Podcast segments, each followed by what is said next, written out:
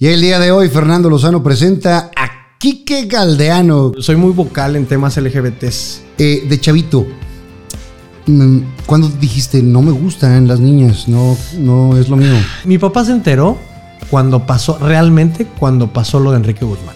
México es el segundo país con más crímenes por homofobia. La gente no, no quiere aceptarse por el temor al que dirán. Y me dijo, Enrique, ¿andas con David?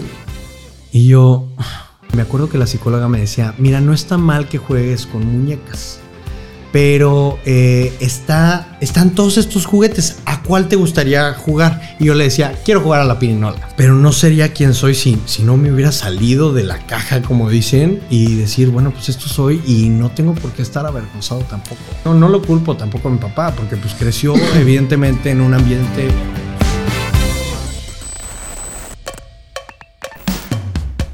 Viva Aerobús. Pest Busters. Mariachelas, Restaurant Botanero Bar. La Matriarca Antojería. Chocolate Muebles. Las Malvinas. Gasolín. Presenta.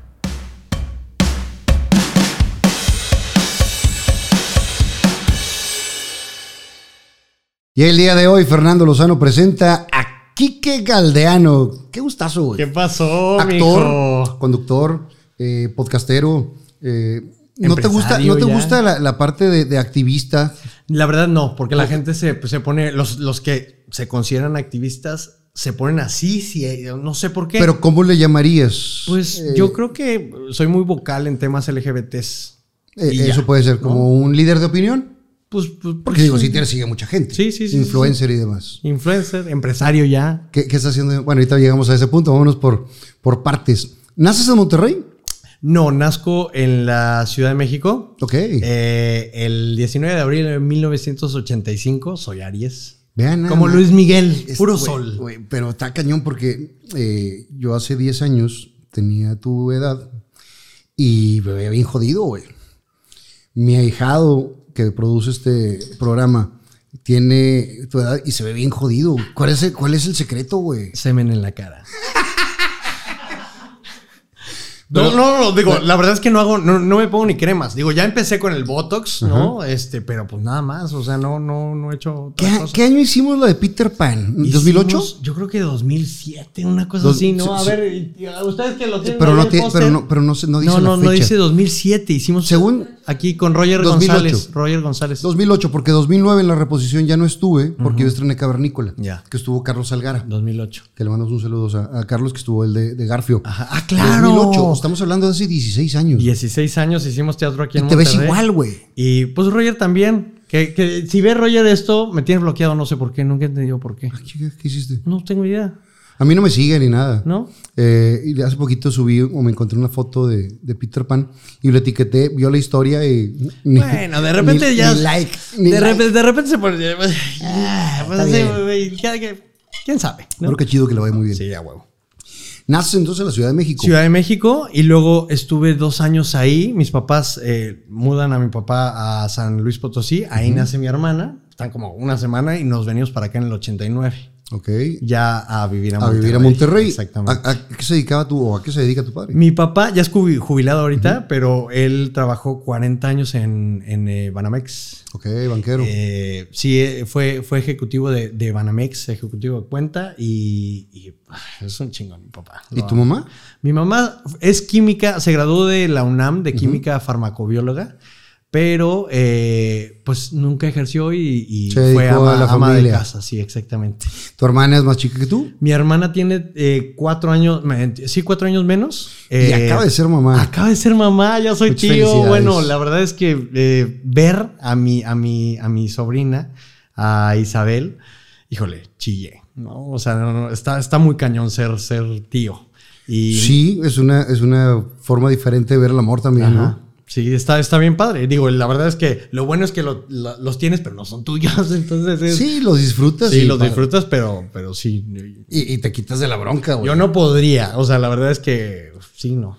O No- sea, no te gustaría no, ser- fíjate que no. No, eh, se me pierde todo, todo, todo. Por el Sí, déficit de atención, de repente, ay, Vas ¿y a al niño? niño no, ¿para qué? ¿Para qué? ¿Para qué? ¿no? Estudias aquí en Monterrey. Eh, estudio aquí en Monterrey, eh, en- siempre en colegios maristas, en el Instituto Franco Mexicano. Ahora de entiendo San Pedro. tantas cosas, güey. Híjole, güey. En el Instituto Franco Mexicano, luego en el CUM, Ajá. en Insurgentes, El colegio único. el colegio único de. de- sí, Siempre decían, ¿no? Pues decían. E- ese era el- ¿no? Esa era la madreada. La madreada. Y, y, pues la verdad es que, eh, pues sí, después de ahí me fui a la, a la Universidad de Monterrey, a la. UDEM, Estudiar. estudiar comunicación. Eh, la verdad nunca he sido bueno con los números. Ahora ya con, con la empresa, pues te, te obligas, ¿no? Pero la- yo, yo quería una, una eh, carrera que no me demandara números. Y comunicación fue perfecta. Mi mamá, me acuerdo, la voy a- le voy a dar un quemón aquí, me decía, eh, es que ¿por qué vas a estudiar eso? Fíjate el prejuicio, ¿no? Es- el- tú quieres ser actor y de eso te vas a morir de hambre, no sé qué. Entonces está cañón, ¿no? Ahora ya mi mamá ve todo lo que, lo que hago y pues es la más orgullosa, ¿no? Claro. Pero, pero- Que finalmente también, incluso mis papás que se dedicaban a lo mismo.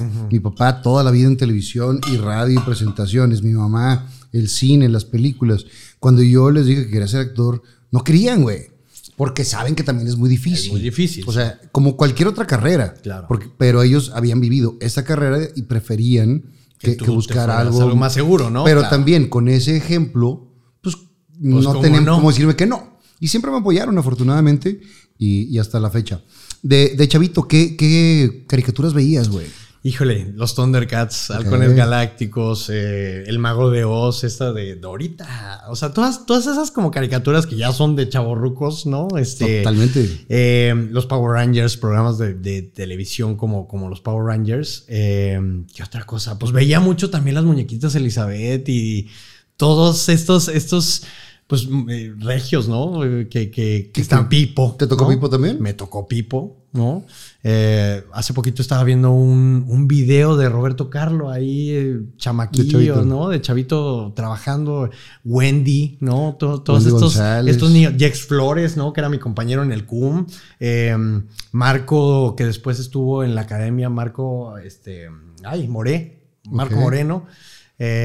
O sea, como que crecimos mucha, mucha bandita que, que después se fue a, a, A la Ciudad de México. triunfar, ¿no? Mario Y- González de la academia. eh, Claro. Todos. Y muchas gracias. De chavito, ¿tú sabías que querías ser actor? Eh, siempre fui como, ah, fíjate, yo creo que, ¿te acuerdas de cine permanencia voluntaria en el claro. Canal 5, no? Sí, sí, sí.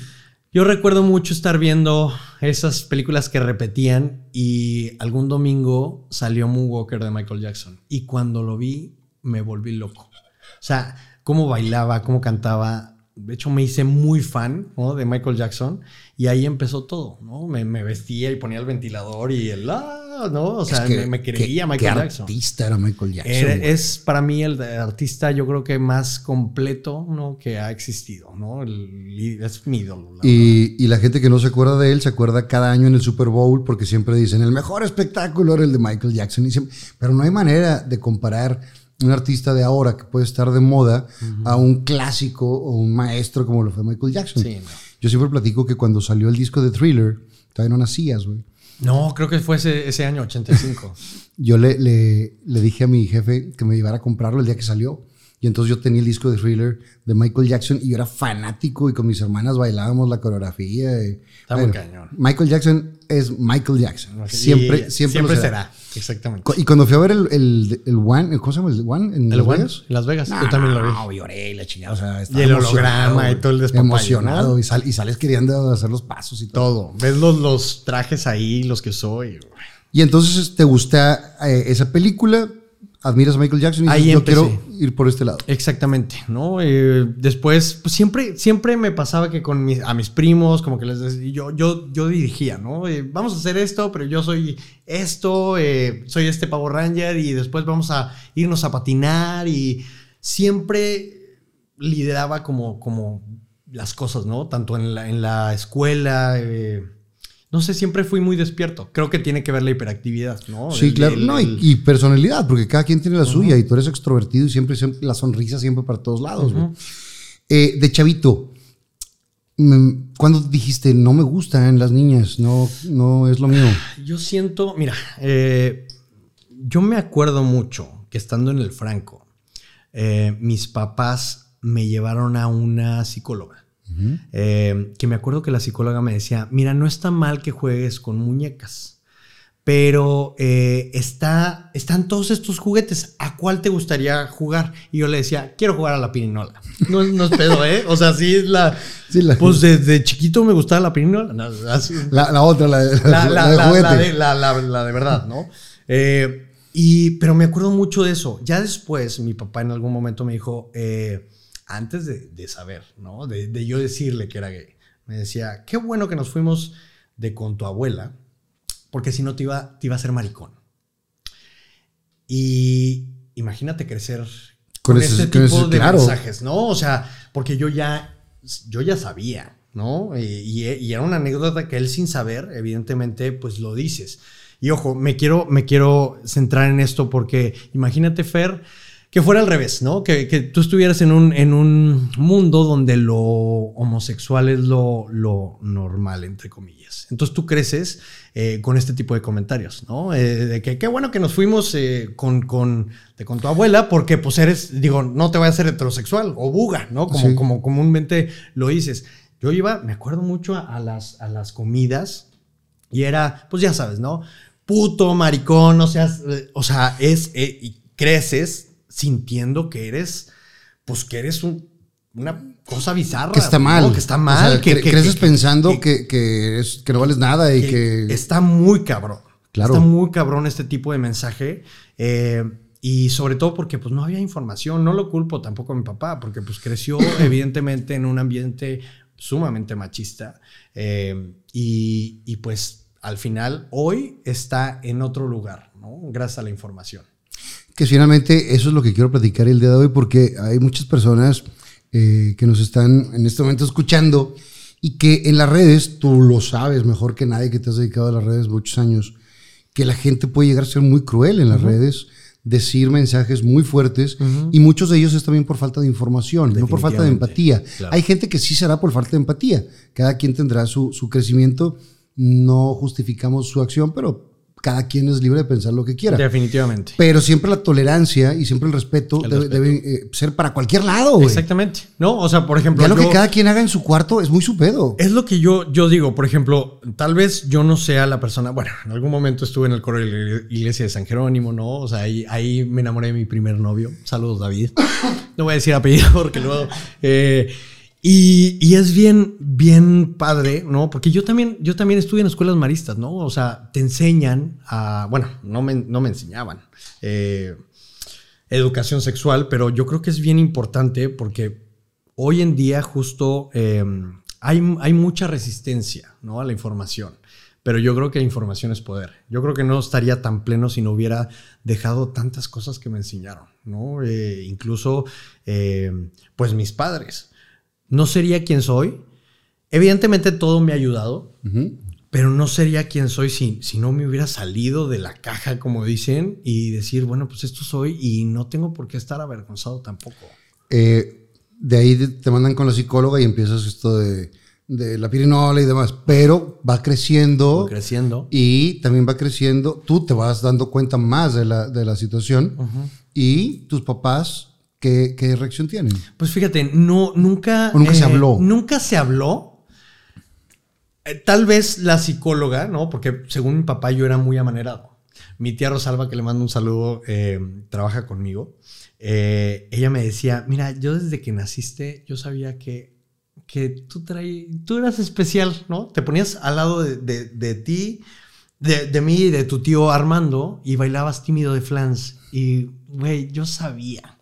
Sea, lo sabes, ¿no? Muchas veces los papás pues lo niegan, ¿no? Porque pues prefieren no lidiar con este tipo de, de, cosas, con una orientación sexual diferente que en ese momento me imagino que pues sí, no, no había nada de información y te imaginas lo peor, ¿no? Has estudiado mucho el tema y has hablado con todo tipo de expertos en esto. ¿Hay, quien nace, se hace o cómo es este? Yo creo, yo, la verdad es que no importa. O sea, ¿qué se hizo primero el huevo o la gallina? Sí, el, chiste, digo, mucha gente, a mucha gente sí le importa si se hacen o no. Yo creo que el mayor miedo es por cómo eh, la gente no, no quiere aceptarse por el temor al que dirán. Eh, Fer, México es el segundo país con más crímenes por homofobia, Está muy cañón. transfobia, lesbofobia, después de Brasil. Eh, acabo de leer un- una cifra que a mí me impactó. Matan a una persona LGBT en Brasil cada 29 horas. por el simple hecho de ser. Por eso es bien importante esto que te, te- te estoy diciendo, ¿no?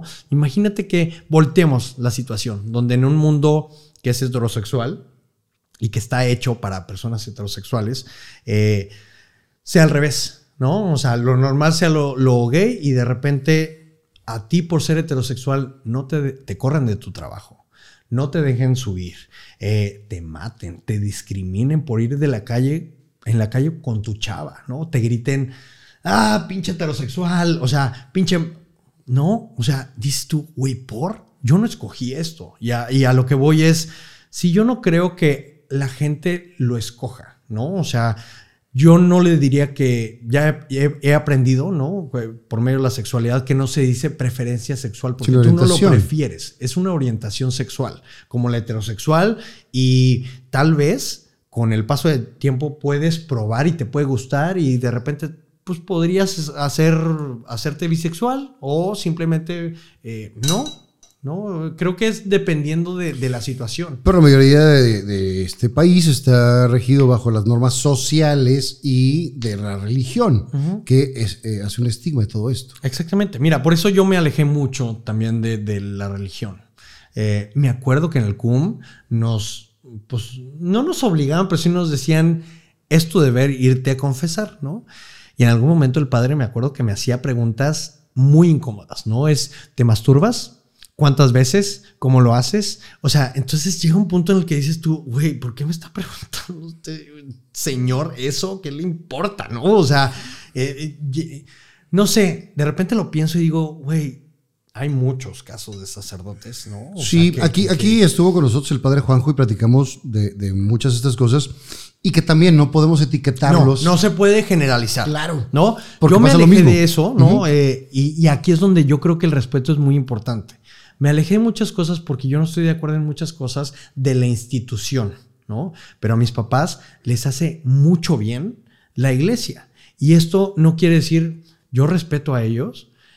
Creo que aquí es donde, donde tenemos que aprender, ¿no? O sea, tanto la comunidad LGBT a no estigmatizar eh, y las personas que no, que no comulgan también con lo que hacemos. Oye, ¿sabes qué? Mientras no le hagas daño a nadie, está perfecto. Tú puedes creer en lo que quieras. Y ellos me han enseñado justo a no estar en el extremo porque evidentemente hay mucha gente que aborrece a la iglesia.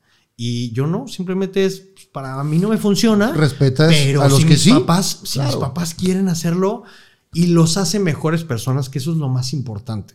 Adelante, ¿no? Creen en Dios, creen en Buda, creen lo, lo que tú quieras. ¿Tú eres creyente en algo? Yo creo mucho en, en el universo, en fuerzas, en, Energías. en energías, eh, pero sí, definitivamente no, no. Pero si nos cuestionamos más para allá, ¿de dónde venimos? Mm, no lo sé. O sea, la verdad es que sí, Platica- no. Te voy a decir una cosa, creo que sí me, sí me cuestiono, ¿eh? De repente. Sí, claro. Es que es más fácil creer. Ujú. O sea, literalmente es más fácil creer y llevar una guía, porque finalmente lo que, lo que sucede en una eh, religión, cualquiera que sea, pues es una guía para un buen ser. Claro. Porque todas las religiones Tienen el tratan de mismo amor al prójimo y, y de ser mejores. Eh, platicaba con, con una persona, eh, eh, con, con otros dos amigos y estaba cuestionando eso, que de dónde venimos, bla, bla, bla, porque no es creyente. Y entonces una persona de mayor edad, más inteligente, con más historial de vida, le dice, cuando ya no le encuentra respuesta, ahí es donde viene una divinidad. Porque ya no hay un, o sea, dices, ok, ¿de dónde venimos? Ok, que hizo el choque de los planetas y se generó la vida espontánea. Ok, ¿y quién generó el choque de los planetas? ¿Quién generó los planetas? Y si te vas más para allá, es donde dices, a lo mejor hay algo más arriba. Seguramente habrá, no, y seguramente habrá, ¿no? O sea, yo creo que son. Digo, Pues es más fácil yo soy católico. que me quito broncas. No, pues sí, digo, está bien, pero yo creo que, que al final nunca lo sabremos. Digo, hay teorías y lo que sea, pero pues, güey, nadie estuvo ahí. Botanero Mariachelas es tu mejor opción para celebrar tu cumpleaños, aniversario o cualquier evento social, porque cualquier momento es para festejar, ven a Botanero Mariachelas. Aprovecha nuestras promociones todos los lunes, martes y miércoles, las cervezas a 25 pesos todo el día, y jueves, viernes y sábado de 1 de la tarde a 7 de la tarde, nuestras cervezas están a solo 25 pesos. Organiza tu fiesta en nuestra terraza donde tú pones la gente y nosotros el ambiente. Recuerda que contamos con todas las medidas de seguridad para que tú y tu gente disfruten al máximo de tu evento. Estamos ubicados en Melchor Ocampo 515 entre Escobedo y Zaragoza en el centro de Monterrey. Contamos con deliciosos paquetes a solo 199 pesos. También puedes traer tus cortes de carne y aquí te prestamos nuestro asador para que se arme tu carnita asada. Búscanos en Facebook e Instagram como Botanero Mariachelas o envíanos un WhatsApp al 8180-635-989 y separa tu lugar para tu fiesta. Botanero Mariachelas es tu mejor opción.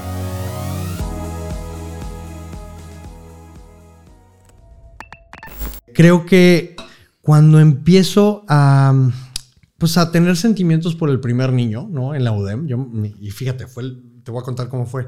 Yo venía bajando las escaleras, yo iba en tercero de prepa más o menos y él acaba de entrar. Bajo las escaleras, lo veo, volteo y él voltea. Y dije, flashazo. Dije, ¿qué es esto? Como, ¿qué, pedo? Me enamoré, ¿no? Resultó que vivía también en mi, en mi colonia. Eh, yo en ese momento, pues mis papás me llevaban, no, no, no había lana como para mandarme en el, transporte eh, de la escuela y conseguí un pase. Resultó que este niño cantaba, este, luego vi que estaba en, la, en, la, en el coro y ahí nos enamoramos y tuvimos una relación de tres años más o menos. Totalmente oculta. Totalmente oculta. Nadie, era, pues sí, era mi amigo, ¿no? Pero pues sí, con él literal viví muchas cosas, ¿no? Eh, que yo no sabía. En, en, este momento, cuando vives una relación así de, de oculta, tus papás, digo, lógicamente ven, oye, se está juntando mucho con el amiguito. Si desde niño están diciendo que eh, es muy modosito, que eso es lo que, lo que... Que la terapia me lo quitó, ¿eh? Me quitó tal vez ser lo amanerado, pero pues la orientación no, no se quitó. Pero no te dijeron nada de que... No, era como mi, mi, amigo hasta que mi hermana nos cachó. Ok. Cachó unas conversaciones allá por el, por el ICQ. Messenger. Ah, por el ICQ. No, sí, literal, por el ICQ. Ah. Ah, eh, y me dijo, Enrique, ¿andas con David? Y yo, sí. Y fue la primera persona que se enteró, mi hermana. A los ella tenía como 14 años, yo tenía como ¿Y ¿Cuál fue su reacción? Me abrazó. Qué chingón. Me abrazó, ¿no? Ahí empiezo eh, a en ese momento, en mi casa, eh, pues fue, yo, yo tengo dos hermanos, ¿no? Mariana y Luis Felipe. Luis Felipe tiene parálisis cerebral. Eh, venía bien, pero una negligencia médica por angas o mangas, no operan a mi mamá. Eh, Felipe se enreda en el cordón umbilical y tiene una hipoxia nace muerto y lo reviven a los 20 minutos y básicamente eso le generó una parálisis ¿no? cerebral. Em, te entiende todo, pero la parte del movimiento del cerebro que, que, regula el movimiento y el habla le afectó. Entonces, Felipe sí se, sí se comunica, dice sí, no, este, te mueve, ya oye el iPad y busca como todo lo, lo, que quiere ver. Pero pues sí, o sea, evidentemente eh, fuimos creciendo con él y fue, fue bien padre tener... Yo creo que eso me hizo muy, muy humano, ¿no? O sea, nos enseñó mi mamá a, a, pues a chingarle desde con él, con, con las terapias.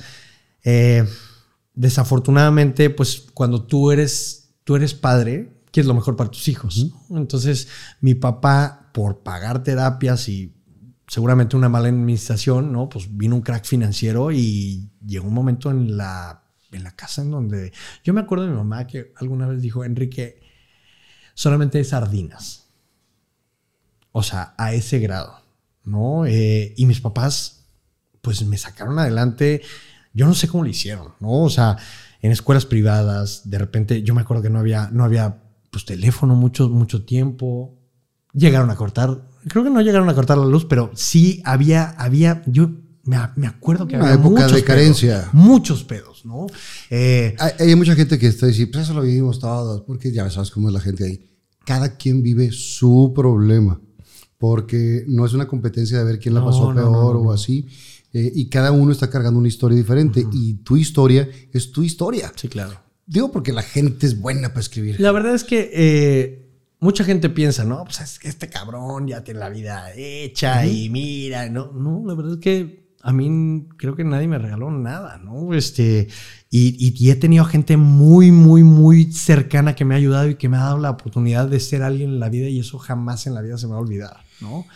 Eh, sí, cuando viene todo esto de mi hermano, eh, pues mira, en mi familia, en la familia Galdeano Juárez, hay dos minorías, discapacidad y LGBT. O sea, está cabrón. Claro, y ¿No? también y tuvo que haber aprendido tu familia de, de la parte de la discapacidad para, para entender la parte de, de la sexualidad. Exactamente, ¿no? O sea, mira, eh, volviendo un poquito a lo del primer novio, cuando, cuando yo, yo pensé que estaba solo en el mundo. Entonces llega este chavito que me enamoro y yo digo, "Ay, no estoy solo.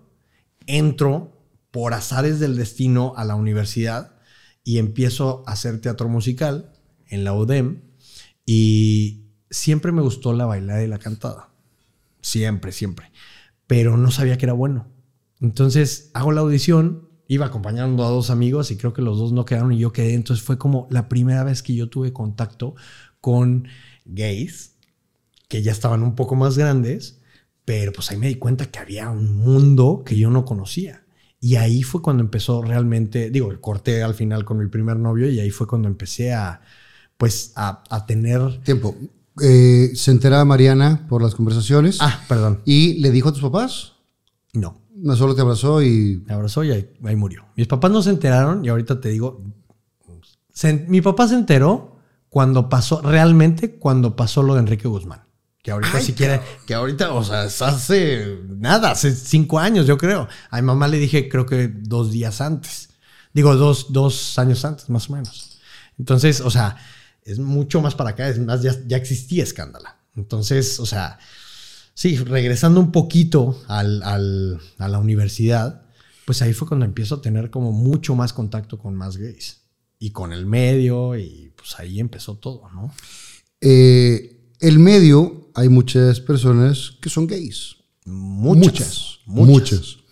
Eh, es más, creo que los bugas somos una minoría. Exactamente. No, sí. Sí, Sí, digo, sí, sí, o puede ser muy parejo. O, o es muy parejo, pero sí hay mucho. ¿Por qué crees que en el medio haya tanta persona gay? Porque hay mucha discriminación. Por lo mismo que los papás no quieren que sus hijos sean gays o lesbianas o trans. Ya, deja tú. Gays y lesbianas ya todavía lo entienden. Pero si alguien dice, es que creo que soy trans, la gente enloquece. ¿Por qué? Porque les da miedo. Por eso es bien importante la visibilidad, Fer. Es bien importante porque cuando se dan cuenta que hay historias, por ejemplo, y me voy a poner a mí como ejemplo, ¿no? De alguien que, güey, pues la ha armado, ¿no?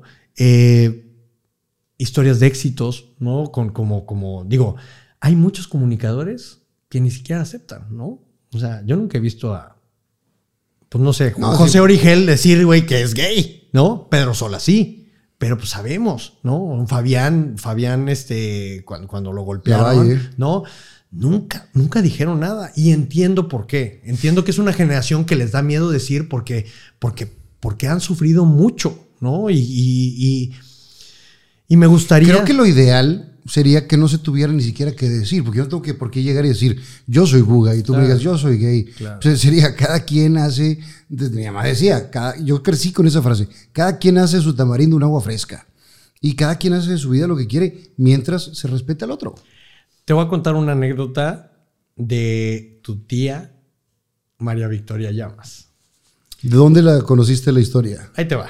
Eh, nosotros en Pinbox, en la empresa, en mi, en mi empresa, eh, produ- eh, producimos muchos podcasts, ¿no? Que ten- tienen que ver con la, con la diversidad. Y en uno en específico de Omar Ramos, eh, donde él entrevistó a Álvaro Cueva. Álvaro Cueva contaba cómo en, en los ochentas, cuando explotó la, la, pues, la epidemia del SIDA, había un nivel de censura irreal, en específico en Televisa. Ella, tu tía, eh, pues para quien no sepa, es, es una gran, fue una gran comunicadora, periodista, eh, que ella produjo uno de los documentales que está perdido y que estaría increíble que lo encontraran porque es, es parte de la historia LGBT. Si Televisa ve esto, en verdad, búsquelo, porque seguramente es una joya. Es una joya que, que en este momento serviría muchísimo para sensibilizar. Estamos hablando hace cuarenta y Hace tantos años. Cuarenta y tantos años. Entonces, básicamente, cuando ella termina el, el documental eh, y se lo enseñan, Álvaro Cueva eh, cuenta que ella misma contó que el tigre, eh, pues quien es el dueño de Televisa, la citó y le dijo, esto no sale, en mi canal no hay jotos. Y no salió. Y ella fue una gran, eh, pues, periodista que, que literal estuvo al, al- al- al borde de todo lo que, lo que pasó, documentó, y no se habló nunca de esto jamás. Y, ahí, y, y esto te, te- te habla de, de- de la, de la tremenda homofobia que había dentro del canal. Yo, y ahí te das yo me sabía la historia de una manera parecida, que la mandan a hablar. Y, y le dicen, esto está muy bonito, eso está muy, muy limpio, eh, da mucha información, más amarillismo, y, y utilizando palabras muy discriminatorias. Y le dijo, yo no puedo hacer eso. ¿Cómo señor". cuáles? Pues digo, aquí eh, hable de los... De pues, los putos. Sí, aparte, es que, es que pues, si la digo, me van a... No, no, no, hay a, que- a hay mí que- lo que me, me preocupa es la monetizada, güey. Bueno, esto lo corta, Digo, así de. Podemos ¿eh? hablar de cualquier tema, Ajá. pero las palabras son las que el, el algoritmo detecta. Ah, claro. Pero, y le dijo, yo lo quiero más amarillo. Dijo, yo no hago ese tipo de cosas. Y, y si no, pues no es la empresa donde tengo que trabajar. Y ahí fue donde se sale de la empresa y, y funda su eh, negocio de comunicación. Y se pone a hacer otro. Y después ahí se fue a diferentes canales, radio y demás. Pero una persona muy congruente eh, con sus principios y con, eh, con lo que pensaba. Es pensar, decir y hacer lo mismo. Si todo va en una misma guía, eres una buena persona, eres una persona congruente. Exactamente. Pero cuando piensas una cosa y por obligación haces otra o por cumplir con una empresa haces otra, ahí es donde vienen muchas de las broncas. Y sobre todo, o sea, fíjate qué importante, se salió en un momento donde si no estabas con Televisa, te No morías, existías. No existías, ¿no? Y fue donde después em- empezó la parte de Imevisión, hizo Imevisión, y luego cuando arrancó Azteca también, que tenía también sus, sus programas. Mi, mi tía siempre se caracterizó por hacer programas que dejaran algo, con algo inteligente que, que aportar, no solamente la, la parte del entretenimiento, que finalmente la televisión y esto y todo lo que hacemos, pues es una parte de entretenimiento. Pero también si a alguien le haces eh, clic con lo que estamos platicando, creo que de eso se trata, ¿no? Es que es eso, o sea, por ejemplo, por eso es bien importante la visibilidad.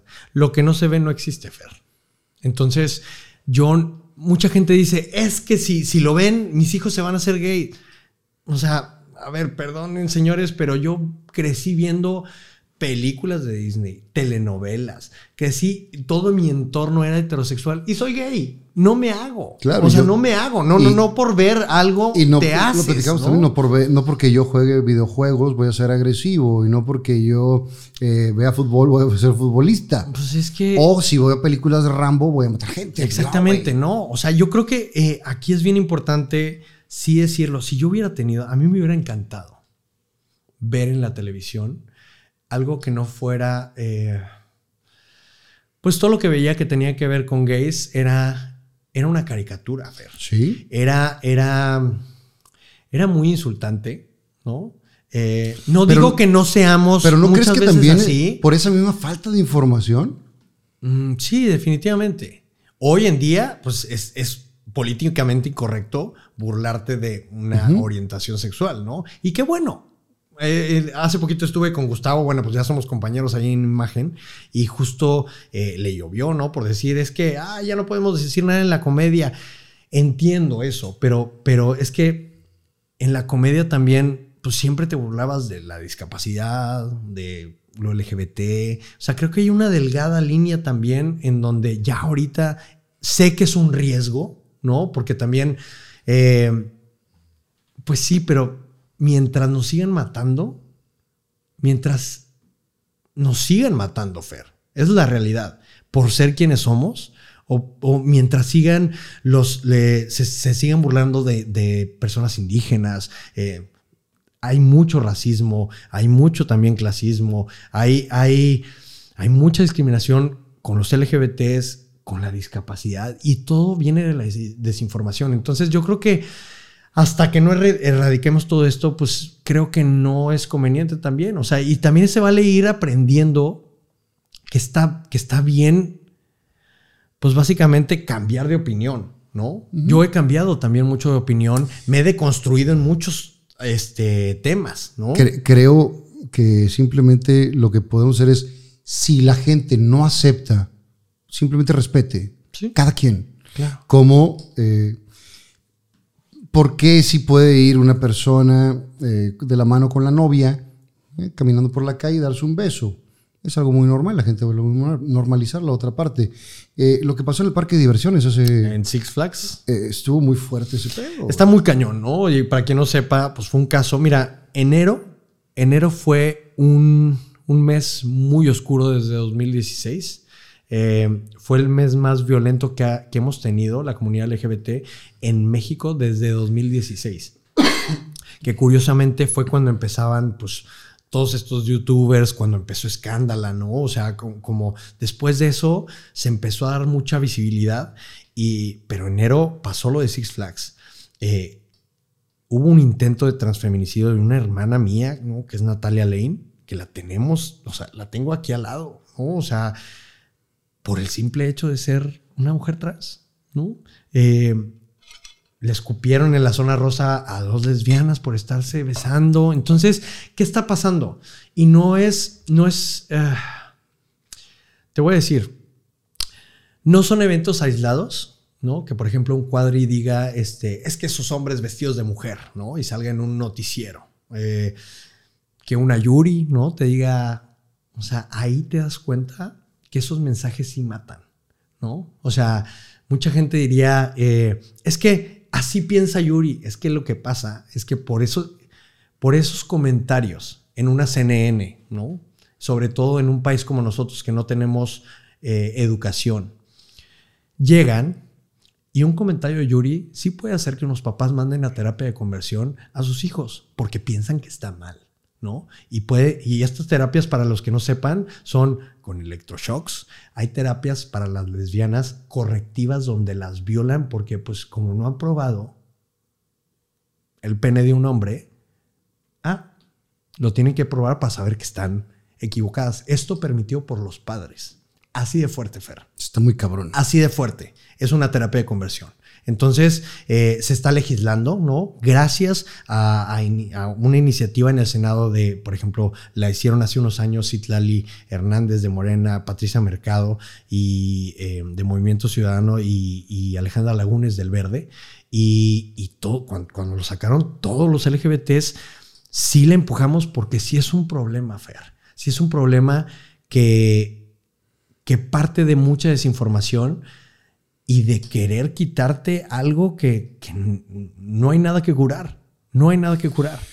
Eh, estamos hablando de esta parte de discriminación, pero también la hay, ahora se está dando a fuerza en las elecciones, paridad de género, y se está eh, haciendo a las pequeñas o diferentes minorías.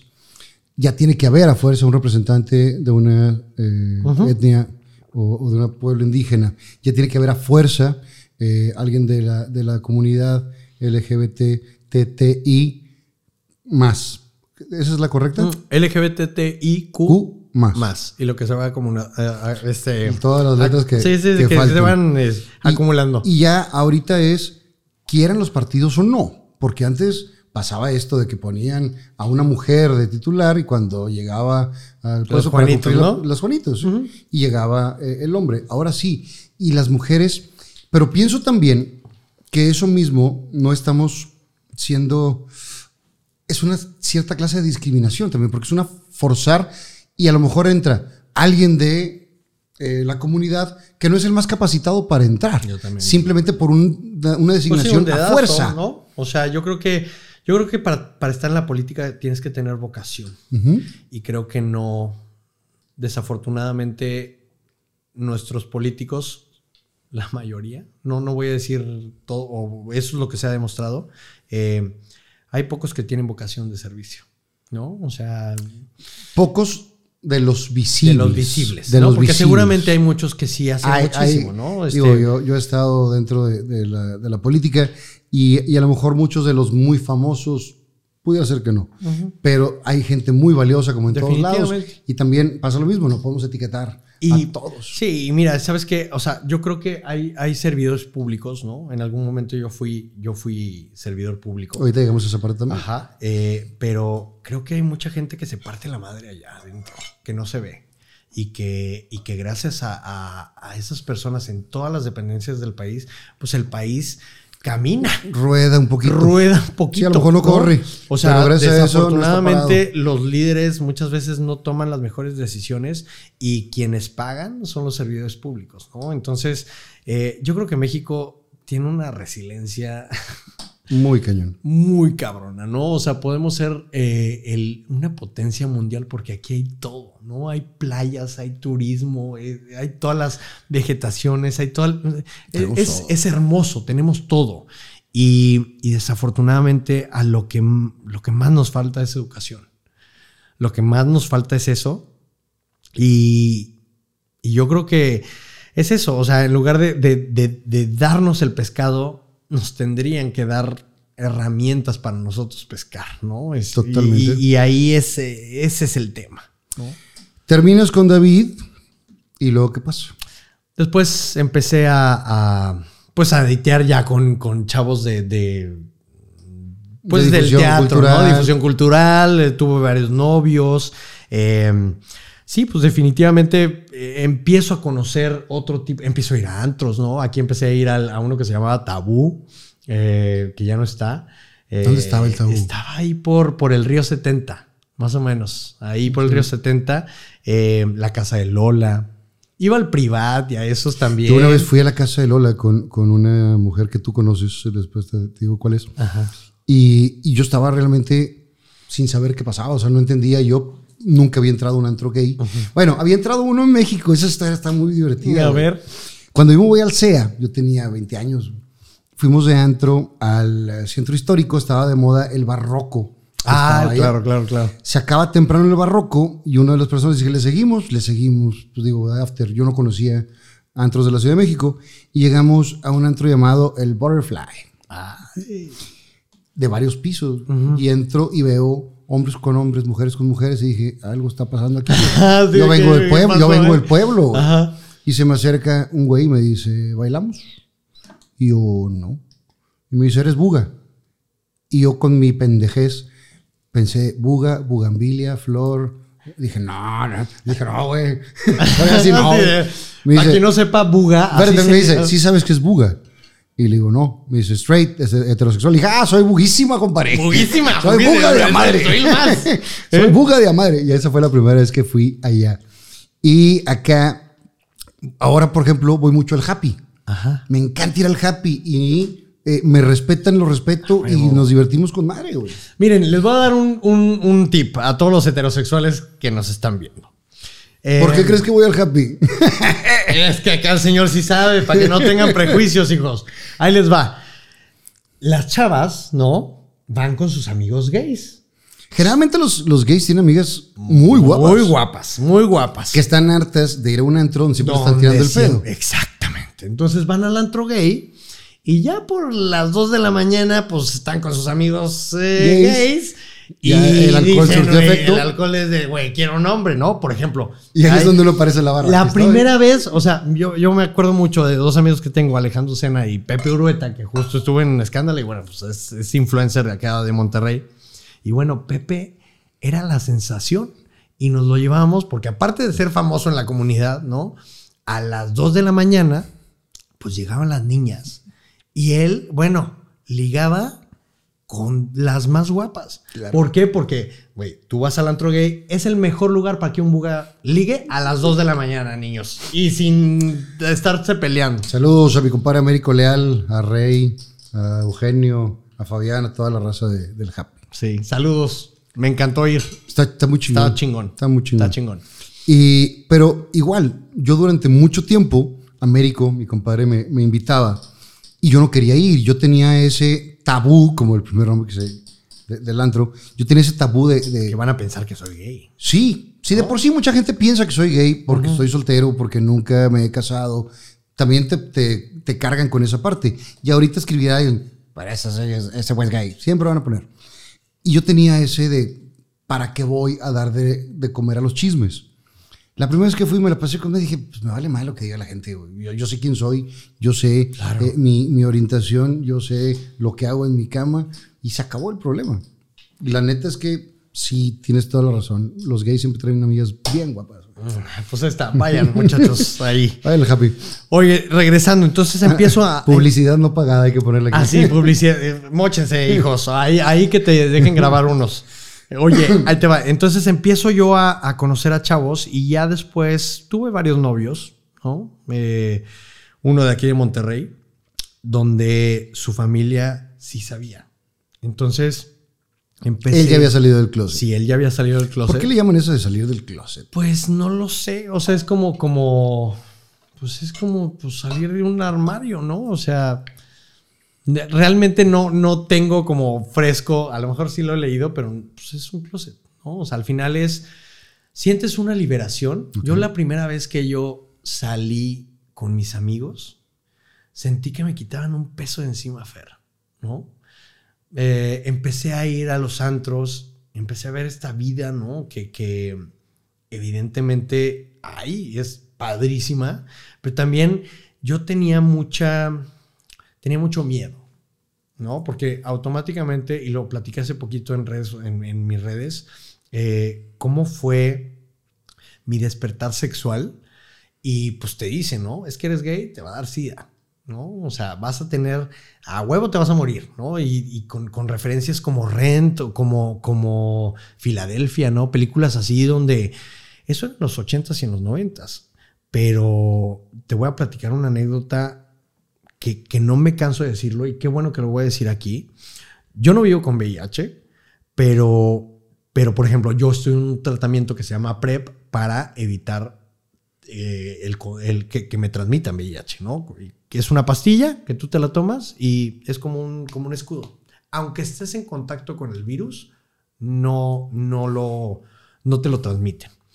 Pero en ese momento yo no tenía idea de nada. Hoy tengo la información y gracias a eso yo puedo acceder a ese tipo de medicamentos en el sector salud gratis. Eh, pero en ese momento no había nada, no había información. Claro. No había nada. Entonces yo automáticamente decía, a mí me daba pavor ir a hacerme análisis. Hubo mucha gente que sí se fue, Fer, que yo conocí de aquí en Monterrey, que era de, pues es que ya se peló, ya se fue. ¿No? ¿Por qué se fue? No, pues dicen que cáncer, dicen que... Neumonía. ¿no? Neumonía. Y, o te decían, güey, murió de SIDA. Pero hasta en ese momento ya era, eh, no había información de que también con otra pastilla, que son los retrovirales, hacen que el virus no avance y no mueres de SIDA.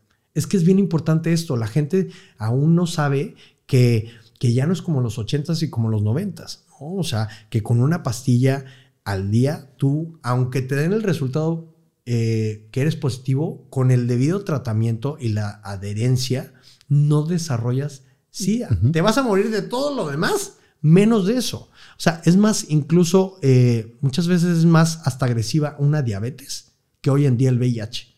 Entonces, pero en ese momento, pues imagínate, digo, yo, yo casi todas las veces usé condón y a mí no me pasó, pero yo me empecé a hacer, me empecé a, testear de cinco años para acá. Entonces, Por la misma desinformación que por la misma desinformación que yo tenía. Yo, yo, yo lo platico mucho eh, en televisión pública con Johnny Carmona, que está en La Más Draga, con Sheila Ferrera, que está en el equipo de Escándala, y con Daniel Vives, la Supermana. Tenían un programa que se llamaba eh, Diversidad CMX, creo, eh, y ahí escucho, el indetectable es igual a intransmisible. ¿Qué es esto? Yo decía, güey, ¿qué es esto? Y empiezan a explicarlo.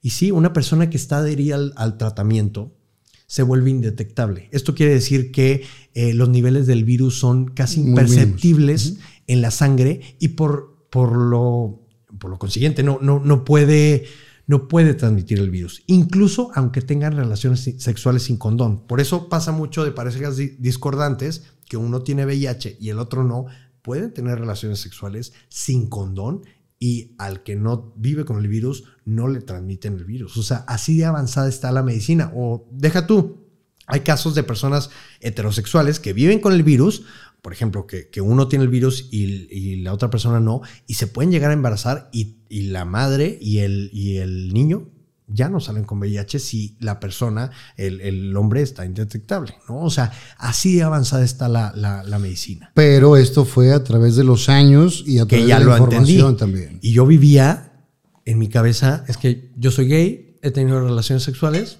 tengo SIDA, me voy a morir, me, voy a morir de esto. Prefiero no saber, prefiero no chequearme, prefiero no, pero imagínate.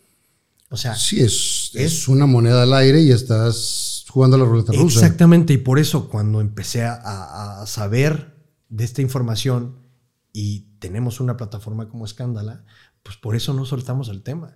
Porque si, por eso soy muy vocal en estos temas en mis redes sociales, porque, porque con una persona que se salve, Fer, con una, con una, que le llegue el mensaje y que ayude también a desestigmatizar a la gente que vive con el virus, con eso me doy por bien servido. ¿Terminas comunicación? ¿Y cuánto tiempo sigues aquí en Monterrey? Eh, empiezo a trabajar ahí en la Universidad de Monterrey eh, como, como productor. Eh, es bien, bien padre porque conozco a uno de mis grandes maestros que yo creo que sin él yo no estaría donde estoy, ¿no? Al gran Miguel Charles. Uh, mi compadre Miguel Ángel Charles Martínez, que tú sabes que es compadre mío desde chavitos. Desde chavitos. O sea, él más grande que yo, por supuesto. Eso es lógico, se ve, güey. ah, pero es mi hermano, güey. O sea, lo conozco de, toda la vida y su familia y demás. Mi jefe les decía a los hermanos Macana, a él y a su, hermano. Y, a, Mario. Los hermanos Macana decían ahí en la casa. Y todavía estaba, en, había una libreta de, direcciones o de agenda muy fea, güey. Porque las cosas ochenteras de repente... hay unas muy padres, hay cosas retro muy padres, pero está muy fea. Era como un foldercito así doble, como de vinil, güey, café como color caca de niño recién nacido. Ah, claro, ya, ya. Sí, sí, sí los ubico. Se abría así. Las como de carrusel, los que tenían las hojas amarillas. Yo decía, hermanos Macana, y estaba el teléfono de, de, Miguel y su familia. Qué chingón. Y entonces, eh, ¿conoces a Miguel? Conozco a Miguel justo despuesito de haber grabado un comercial donde yo era la imagen. Empecé a hacer teatro musical y pues empecé a destacar ahí. Me empezaron a mandar a, a castings y hago un comercial de MM Cinemas donde eh, estábamos celebrando nuestro 25 aniversario y pues yo era en la imagen y justo despuesito conozco a Charles y por las eh, obras musicales nos hacemos cuates y me dice, güey, tú funcionarías para radio y para tele. Y yo, ¿tú crees? Entonces, güey, él me acuerdo que me llevó con Chantres ¿Te de, mi chan? Y me hicieron una prueba y entro a Génesis 98.1 en las mañanas con Yuri. Yuri Villanueva, ¿no? Villarreal. Villarreal, Villarreal. Y con Carlitos Garzazada. Ay, saludos, les mando besos. Ah, tengo mucho de no, de no ver a Yuri y a, Carlitos. Pero, pero empecé en un programa en las mañanas con ellos. Y, y pues a ver, el Señor me enseñó todo lo que lo que sé, güey, de, tablas. Empecé en las noticias a dar los fines de semana espectáculos en Televisión Monterrey, con la reggae. ¿Qué fue la reggae? Cristian, con Cristian la reggae. Ajá, ¿qué, está por aquí? Pues ahí está en redes. ¿Ah, sí? Ay, bueno. Sí, no, o sea, de salud, güey. Ah, cuerpazo, ¿no? Y empezamos a, Pues empiezo a hacer como mis pininos acá en Televisa Monterrey y en, y en Génesis. Eh, y, pues empiezo a ser medio conocidillo acá, ¿no? O sea, por, por salir en la tele. ¿Estás hablando de qué año más o menos? Estoy hablando de 2008, 2007. Empezó eh, más o menos por, por Peter Pan. Ahí que fue antes de Peter Pan? Creo que sí, un poquito Fue antes, de Peter Pan, que yo te conozco en los pasillos de, Televisa. Y, y, después ya coincidimos en Peter Pan. Claro. Que yo también, por mi desinformación y mi pendejez, entrabas y "Eh, ya traes Miami nuevo. Eh, es una mamada que yo decía. Sí, claro. Que para mí era muy chistoso, güey. Pero no sabía si, si del otro lado. No, fíjate, de nunca me hizo caso, güey. nunca me hizo caso. Así Pero, de- pero si yo decía, "Mira, trae Miami nuevo, siempre madreando a mi compadre. Sí, sí, sí, sí, sí. Que, que es un chiste muy norteño, muy buda. Sí, digo, al, al- al final, güey, está, está cabrón, porque este güey en mi familia no sabes cómo lo quieren, ¿no? O sea, yo a, a Charles lo, lo admiro muchísimo. Eh, ha sido un gran maestro. Siempre le agradezco todo el apoyo que me dio, ¿no? Eh, incondicional. Y así como él me lo dio, yo voy a estar para él. Siempre, siempre. No lo, no lo voy a soltar nunca. Ahí, ahí es donde uno te- se da cuenta de la calidad humana de las personas y, y cómo te, te echan la mano y cómo tú lo puedes echar la mano después. Es un círculo, simplemente ser bueno con los demás, cabrón. Exactamente. Sea quien sea, de donde sea. Pero somos muy buenos para etiquetar y muy buenos para poner, poner no- nombres y decir, señalar. Cuando cada una de las personas que señala, tres dedos te señalan a ti. Exactamente. Eso, eso yo lo he aprendido también con los años, ¿no? Eh, a, a respetar. Eh, empiezo también TV Teens. ¿Te acuerdas con Oscarito Güey, Burgas? Estuviste en, te- Burgos? estuviste en TV Estuve en. TV y te, le, le doblaba como la edad o sea, a los chamacos, ¿no? Pero me que- veía de dos años, entonces... Es que eras como, como ¿te acuerdas? Como de Chabelo. Carlinflas? Como Carlinflas. Ajá, Carlín Flas. Que, que Carlitos Espejel ya tenía como 18, güey, pero seguía apareciendo de 11. Ya igual, ¿no? Drácula. Entonces empiezo en TV Teens con, con Evelyn y con... eh, con Jorge Rudy, Multichambas. Con Jorgito. Bueno, Jorge salió y yo entré. Ok.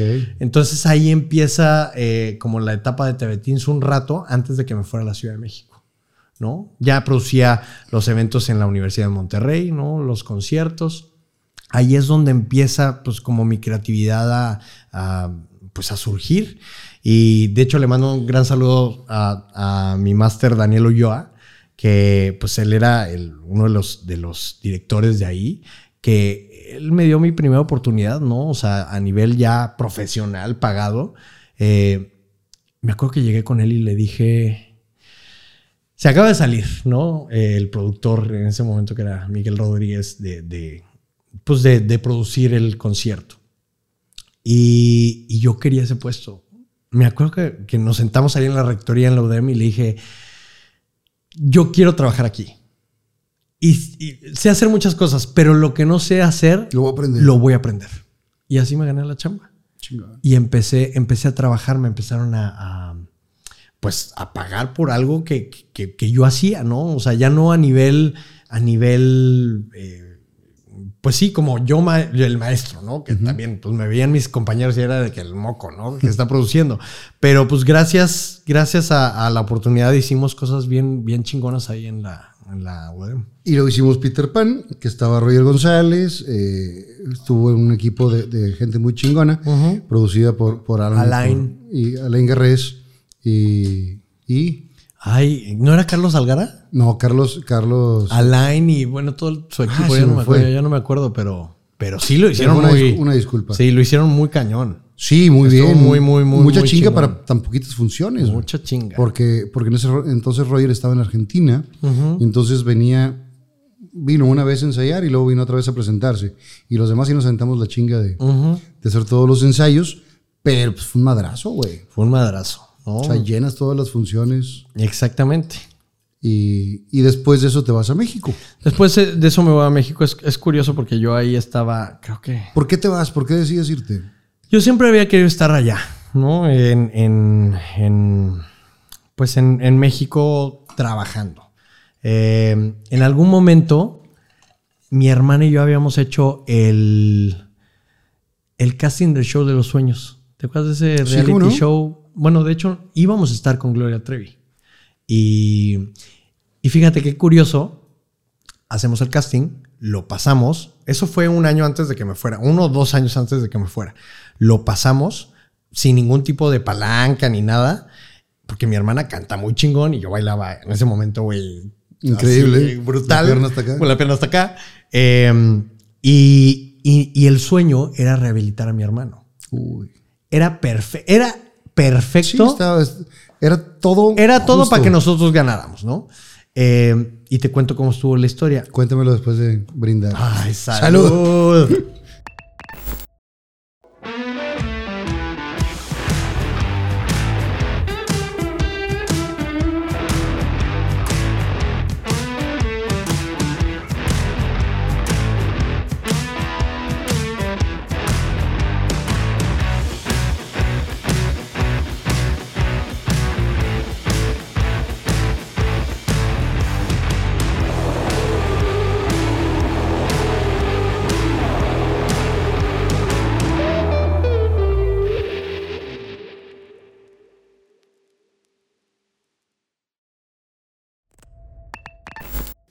Salud, mijo. Ok. Cuéntame del sueño. Mm. O sea, de, de ese programa que era. eh, Pues de Sueños. Televisa, era el regreso de Gloria Trevi. Sí. ¿Te acuerdas? El regreso de Gloria Trevi después de que eh, saliera de la cárcel. Entonces, pues, pues tenían que armar algo muy cañón. Y eh, hicimos la audición aquí en Televisa Monterrey, mi hermana y yo. Empezamos a pasar filtros. Llegamos a la producción de, de- Nos dicen que nos tenemos que ir a, a la Ciudad de México.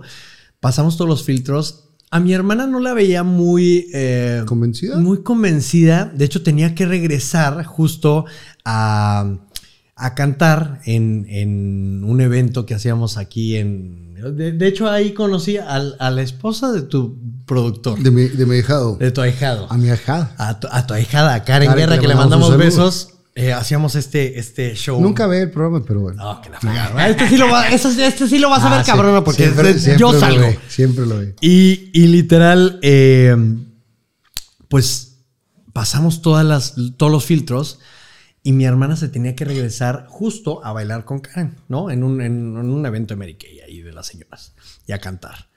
Y pues ella estaba, yo tengo que, que trabajar, este, ya me voy. A todos los que les decían, es que tenemos, tenemos un compromiso, váyanse, váyanse. Si quieren, claro. Si quieren, váyanse. Y a nosotros nos dijeron, no te puedes ir. O sea, bueno, vete, porque tú tienes trabajo, pero tú te quedas aquí. Y, y paso los filtros y a mí me dicen, me graban, Quique, tú y tu hermana están en el show de los sueños. Entonces fue para mí que yo me quería ir a, Mont- a México, México. pues como que dije, ya la, ya la armamos, ¿no? Eh, y pues que me dicen, es que sabes qué, te tienes que, aquí está el contrato, te van a ya meter a todo esto y cuando veo en el contrato que viene prueba de VIH, Au. dije, ni madres, no me van a hacer esta prueba, esta prueba. Para que veas que, que- que todo lo que te estoy contando tiene que ver. Y dije, eh, a, ver, a ver, evidentemente el contrato era una mamada, ¿no? Le vendías el alma al diablo y ellos eran este, responsables de, de- o- o vaya, dueños de tu vida, ¿no? Tienes tu vida sin responsabilizarse de nada. Exactamente, ¿no? Entonces, básicamente, este, pues ahí estaba. Bueno, pero el premio era un millón de dólares. Este, Este, bueno. o sea, entonces ahí es donde dices, bueno. Pero, Pero es discriminatorio. pero, a ver, sí, o sea, ¿qué? El que te pongan una prueba. Exactamente, a ver, señores, de hecho, ahorita se está empujando una, eh, Una iniciativa de una, ley. una iniciativa, bueno, ahí están moviendo para que no te pidan el, el, el, stat- el, eh, sí, la prueba, porque no tendría que ser así. Pero bueno, en ese momento sí era. Y pues básicamente eh, yo me, me cago en los pantalones y les hablo a mis papás y les, les meto un chorro de miedo, y a mi hermana sobre todo, de que este, este pedo está muy feo, la verdad es que no vale la pena, imagínate. O sea, O sea, tú cambiaste toda la versión para tu familia cambié para no para asustarlos hacerte y la para que dije y, y agarré y yo me, yo me fui. Yo me fui de ahí, ¿no? Eh, me acuerdo mucho que en ese momento, pues Lupita D'Alessio era, eh, era, era la juez y, y yo me llevaba mucho con Jorge, con su hijo. Me acuerdo de haber estado cenando, yo dándoles la noticia y me decían, es que van a ganar ustedes. O sea, es más, fírmame una, una servilleta eh, que nos vamos a ir de vacaciones cuando te ganas el premio. Evidentemente, güey, yo salí corriendo de ahí por miedo a que me hicieran la prueba y por miedo a que saliera positiva, porque en mi cabeza yo, yo tenía ese pedo, ¿no? Tenía, tenía. Por la falta de Por la información falta de venimos, información y por el prejuicio, ¿no? Entonces, y, y yo no quería que nadie se enterara. Eh, y pues básicamente huí a Monterrey. Me hablan acá. Estaba a punto de hacer Rent, yo de Ángel, en, en una producción acá de... de, de- de- no, no, no, de José Luis Ángeles, de Dino. Y mm, pues regreso ya a mis ensayos y todo, y me hablan de la producción. Y me dicen, ¿dónde estás? Este, Y yo, "Mm, pues estoy en ¿dónde- Monterrey. ¿Dónde crees? Eh, estoy acá en Monterrey y pues este, pues es que no vamos a entrar. ¿Cómo que no van a entrar? O sea, son, son la pareja. A ver, a ver, niño. y, me, y me acuerdo que me gritó y me dijo, a ver, tú estás con Gloria, tú y tu hermana están con Gloria Trevi. No pueden no estar. O sea, son los hermanos que van Apoyando a estar. a su hermano. Ajá, los regios que necesitas estar aquí. Yo no voy a estar. No vamos a estar. Muchísimas gracias por la oportunidad. Bye. Y les colgué. Entonces, por eso en la primera temporada de, de- del show, show Los Sueños, de Sangre Mi Sangre, no hay parejas de, de Monterrey. No hay una. No hay un. Porque estaban apostándole ustedes. Estábamos apostando y nosotros nos saltamos. Bueno, y hasta nosotros la no, tú. Bueno, yo.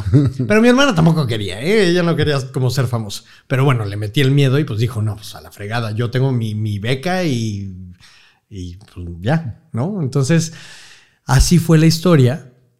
Y, y mira, pues cómo son las cosas. Digo, al final pues terminé haciendo lo que quería, pero ya por otro lado. ¿Quién sabe qué hubiera pasado? El hubiera no existe, pero, pero, pero, pues sí. Todo pasa por algo y los tiempos de Dios son perfectos. Está muy trillada la frase, pero es la realidad.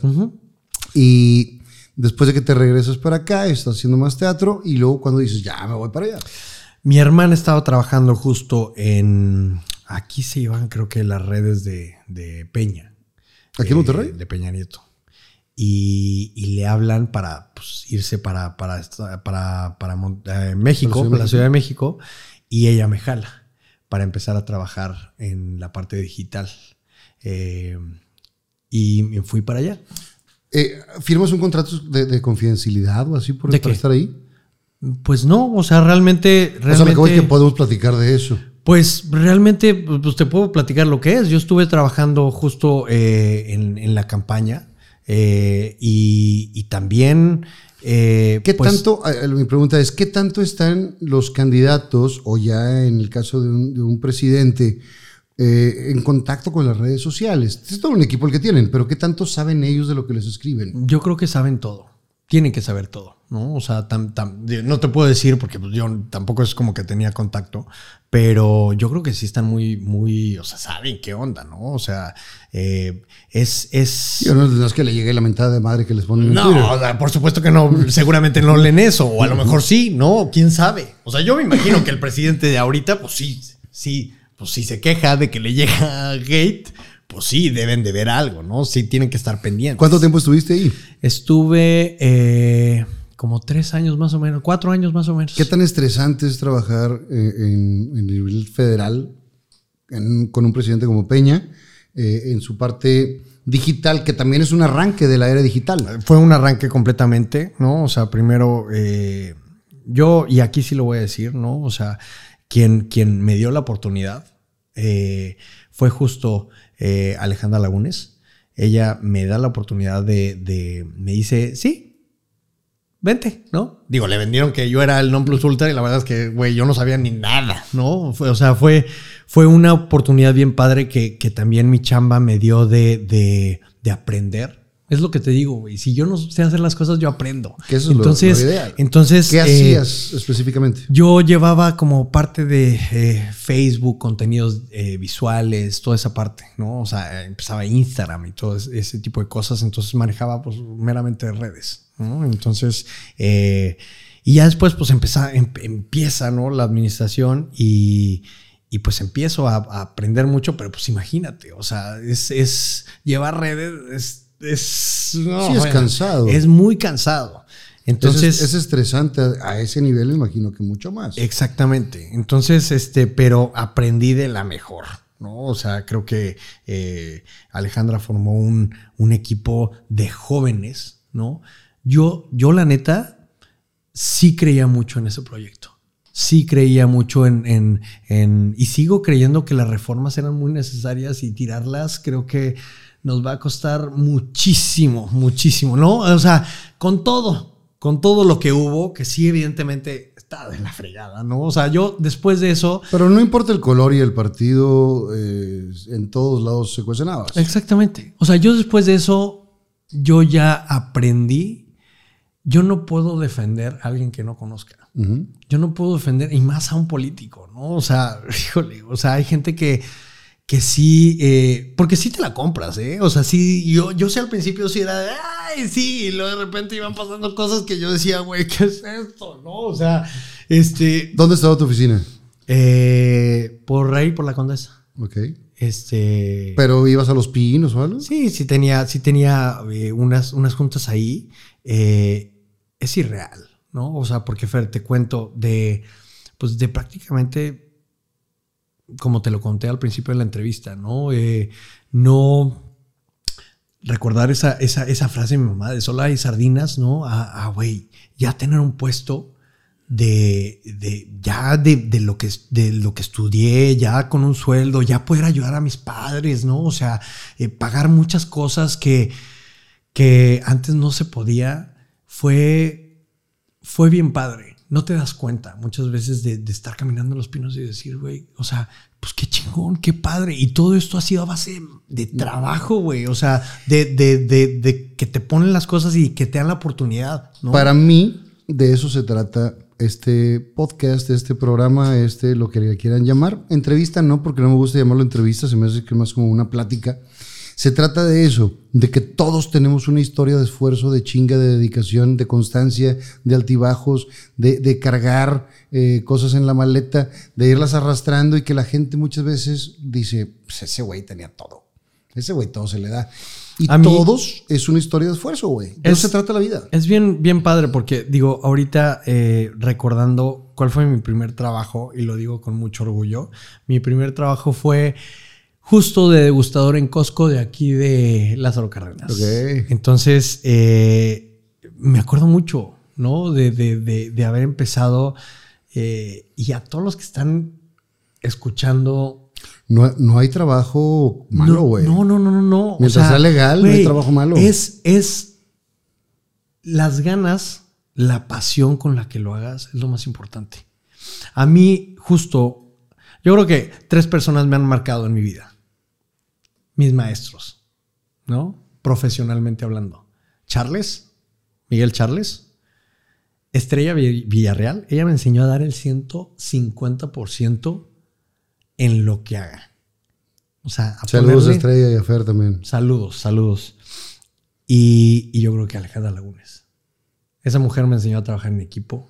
Me enseñó a literal a, a- a creer en una, en una causa y a. Es muy humana. Y eso, eso te lo comparte. Armar un equipo que realmente crea en algo para que la gente esté mejor. Hay una frase que me gusta mucho que dice, el agradecimiento es la memoria del corazón. Entonces, cuando eres agradecido con la gente que, que te ayudó, que creyó en ti, pues es un gran regalo. Yo ah, te digo, a estas tres personas, yo creo que eh, soy por ellas. Qué La neta. Yo no creo que seas por ellas. Ellas, Ellas me, pusieron, ¿no? te- me, te- me- te- me- la- dieron la oportunidad y, el, y la o- chamba. O, mol- o moldearon una parte Claro, de ti. Claro. Y la chamba, la, chamba, la, chamba esencia la tienes. Claro, claro. La esencia de chingarle, la esencia de salir adelante se la traes. Simplemente es eh, una guía. Claro. Y vete por este lado para que no la vayas a cagar por este. No, y también está bien padre cagarla, güey. O sea, Pues es que es la única manera como, es como que, aprendes. güey, yo creo que, que el fracaso también es parte de, de, pues del éxito, ¿no? No puedes, no puedes, No hay historia de éxito sin fracasos. exactamente. Entonces creo que también el equivocarte y el cuando lastimas también pedir perdón, creo que es bien importante. Pero en todas esas hay una cosa muy importante que es el ego. Y mientras no se controle el ego, estamos jodidos como seres Está muy humanos. cabrón, está muy cabrón, ¿no? A mí la verdad es que, y, y esto a nivel profesional, ¿no? Eh, pero también a nivel personal, creo que mis exes, yo he aprendido muchas veces eh, a, a que gracias a ellos hoy me conozco, sé que quiero, sé que no quiero, pero fue bien necesario vivir lo que tuve que vivir para, pues para ser quien soy. Y les doy muchísimas gracias a todos, ¿no? Te vas a México todavía dentro del closet en tu casa. Todavía dentro del Y closet. llegas a, a México y México, la Ciudad de México, es una ciudad mucho más abierta en ese sentido. Porque aquí todavía estamos muchos años retrasados. Te platico, mi mamá, cuando esa época que hablabas de, de la epidemia de- del SIDA en los ochentas, que no había tanta información, que no se sabía qué pasaba, mi mamá, que era una eh, actriz, una promotora cultural y demás, eh, repartiendo condones en Plaza Morelos, güey, con eh, Genaro Saúl Reyes y varios de los eh, intelectualoides de- de- del Estado. Y la gente decía, la esposa de Rómulo, bla, bla, bla. Pero mi mamá decía, tenemos que informar, tenemos que promover el uso del condón, porque esto puede salvar vidas. Claro. Y, y mi mamá también fue una eh, mujer muy luchona en ese sentido y de las eh, igualdades y del respeto a los demás. Por eso en mi casa pues, se hablaba normal de cualquier tema, no había un tema tabú para, para platicar. Y, y mi papá se tuvo que adecuar al pensamiento de mi mamá, porque mi papá muchos años más chica, más grande que, que mi madre, y entonces se tuvo que aliviar, güey, no le quedó de otra. Exactamente. Y, y cambiar sus paradigmas, cambiar todo su, Pero su qué padre, estructura. ¿no? Sí, lo aprendió y, y fue muy flexible en ese sentido. Wow. Pues qué, qué orgullo también. La neta sí, y entonces pues yo crezco pues sabiendo que, Sí, no que- tienes- que tengo, que tengo eh, tíos o tengo primos o tengo así que tienen otra orientación y que cada quien hace de su tamarindo un agua fresca. Cada quien sus cubas, ¿no? Exacto, Dirían. Oye, pues qué chingón. Fíjate que cuando, cuando empiezo todo, eh, pues a nivel profesional, ¿no? A, a aprender muchas cosas. O sea, las redes sociales estaban en ese momento, este, pues... Explotando. Explotando. Twitter, Instagram, ¿no? Yo, yo también me Tú abrí llegaste que Instagram. 2000, 2000 qué?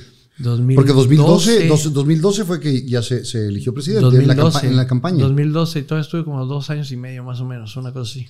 Entonces tenía tres años Facebook en el teléfono. Tenía dos años Twitter en el Exactamente, teléfono. sí, pero más o menos. Eh, pero, pero fue bien padre aprender como de todo esto, justo para, para pues lo que vino, ¿no? Generar un, un- medio LGBT que no existía. Y que al final eh, fue bien padre porque, pues, mis amigos, ¿no? El equipo que, que se nos ocurrió, de- se nos ocurrió de, de, pues, de estar así, de que, oye, pues, si, si hacemos un sitio, ¿no? Gay, que hable como nosotros y que jote como nosotros. Y me acuerdo que le pusimos la cara de Pablo Cheng. ¿Te acuerdas de. Cheng? El, ¡Ah, Sí, sí, sí. Bueno, pues pusimos ahí de portada de Facebook eh, al, al Pablito. eh, y, y empezamos esta página. Que hoy en día, y esto por el ranking Alexa, es la página LGBT más leída a nivel Latinoamérica, de Latinoamérica. Hicimos un, ahorita justo, mira, para que vean que, y me voy a echar la, la promo, pero hicimos un estudio con el ranking Alexa, estamos a 3.000 sitios, 3.000 sitios abajo, eh, arriba de, de Marta de baile, de estilo de F, de él, de Cosmopolitan, o sea, Escándala, grandes- Escándala tiene más tráfico y está rankeado en, en mejores eh, lugares que estos sitios que son monstruos, ¿no? O sea, está cañón. Está muy cañón. Cuando llegas a, a Ciudad de México, ¿te fuiste con, con novio de aquí, con pareja de Monterrey? Eh, me fui con novio, justo. eh, antes había. te- tuve dos relaciones, ¿no?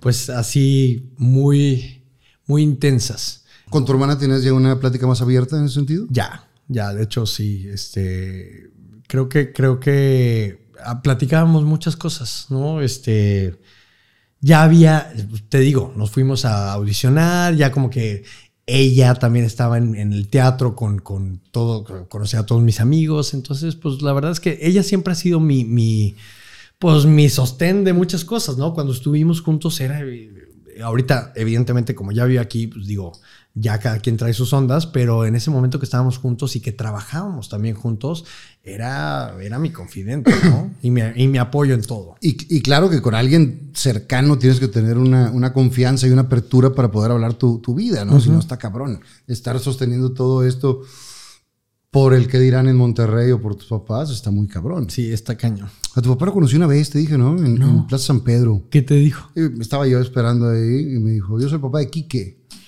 Creo que te platiqué. Sí, creo que sí, sí me dijiste, sí me dijiste. Eh, y, ahí- y ahí lo saludé. Muy serio, muy... Fíjate, mi papá, yo creo que eh, es el ser más noble que conozco. Yo creo que, eh, aunque, aunque fue difícil, yo creo que fue perfecto y les doy mucho las gracias por todo lo que, lo que hicieron y que tuvieron ah, para darme, ¿no? Para darnos a nuestros hermanos y, y a mi hermano y a, mi herm- a mis hermanos y a mí. Yo creo que así como es, fue perfecto. Porque, porque hoy ahora sí, sí soy por ellos. Estoy aquí por ellos, ¿no? Ellos, ellos, ellos me educaron eh, de una manera siempre eh, donde, donde yo tratara igual al presidente de la República que a la persona de, que, que viene en la calle o de limpieza o algún maestro. Todos somos iguales. Esa fue la escuela que me dieron. O sea, no somos ni más ni menos. El que respeto debe ser para cualquier lado. Exactamente. No, por una jerarquía, Definitivamente. sino por una humanidad. Exactamente. Eh, cuando ya hablaste con tus papás, ¿en algún momento hablaste ya el tema directo o se dio por entendido? Eh, se hace escándala, ¿no? Eh, empezamos a tener mucho éxito en. en ¿Quién abre escándala? Eh, fue una compañía. Fue una compañía que literal eh, creyó en el proyecto, ¿no? Porque pues estaba hecho muy amateur. Este, y literal, sí le, le, le invirtieron para hacer el medio. Yo llegué a picharlo, ¿no? Evidentemente fue, pues no hay un medio LGBT. Se contratamos equipo, ¿no? Y empezamos a, a hacer contenido a nivel digital muy específico y que pegó en tres patadas, porque no había nada para la comunidad LGBT. Claro, y entonces se convierte en un referente de, de- de la comunidad y ya líderes de opinión en esa parte de las redes. Y está muy cañón, porque por ejemplo, empieza, ¿no? Empezamos con el equipo de Brand Voices, en ese momento éramos cinco, eh, Chapu Garza, que bueno, es hermano de, de Arturo Garza. Ahí está, Arturo Garza nos fue, güey. Que estuvo. Ah, claro, codo. pues él era el productor. Ha de de ser bien codo. ¿eh? Ha de ser bien codo. Saludos, Arturo, que creo que están viviendo en, en- en Nashville, ¿no? Ajá. Está en Tennessee. Sí, sí, sí, sí. Entonces, eh, pues empieza, empezamos Chapu Garza. En ese momento era el, el buga reportero. Todavía no salía del closet.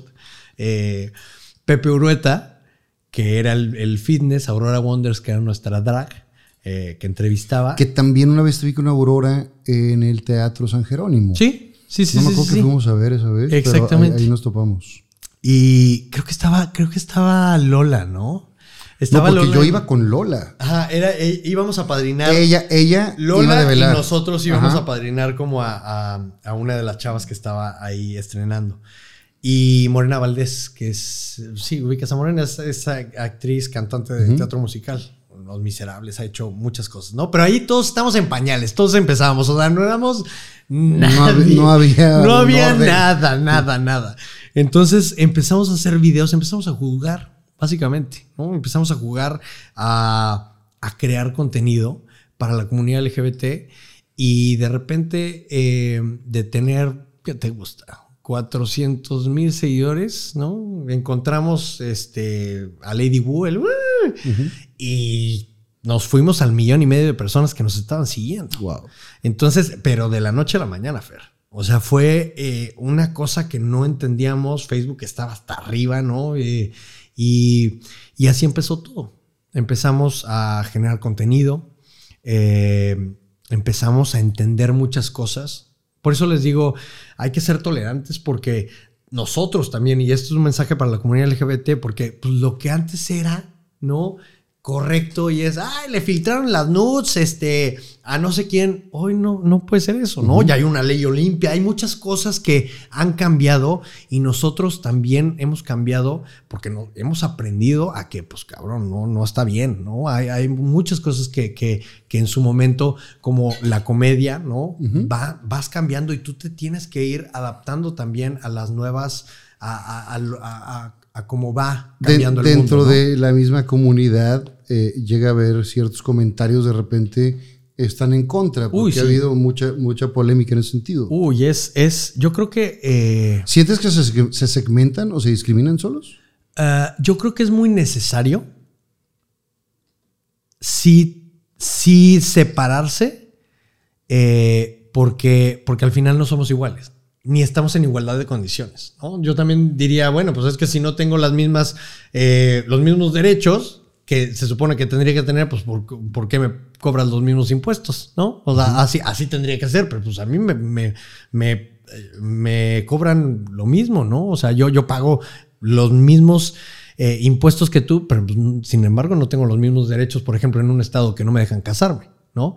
Pero deja tú, ahí es donde digo, Ok, un tema es el matrimonio igualitario que creo que sí es muy necesario para quien quiera entrar en esa, en, quien quiera eh, entrar en, eso, pero yo creo que hay temas como mucho más urgentes como el, pues, el, asegurar la vida de alguien, ¿no? Como, como, como te digo, hay, hay muchos transfeminicidios, hay mucha discriminación. Y, ¿Y crees que la solución sea eh, la información, la educación, la apertura, ¿qué crees que sea la solución? Yo creo que tiene mucho que ver la visibilidad. Te repito, lo que no se ve no existe y a medida que vayan aceptando, ¿no? Imagínate que hay, un National Coming Out Day, que es, es este día para salir del closet, y estaría increíble que todos los actores que tú conoces, conductores, eh, líderes de opinión, políticos. Imagínate que de repente salieran todos del closet, así de huevos. Ahí la gente se daría cuenta que es gente capaz, exitosa, que es igual que cualquier otra persona y que no tiene, no, no, no tendría por qué eh, estar oculto. Digo, hay mucha gente que sí, al final yo, yo he decidido por porque así me nace el ser muy vocal en estos temas.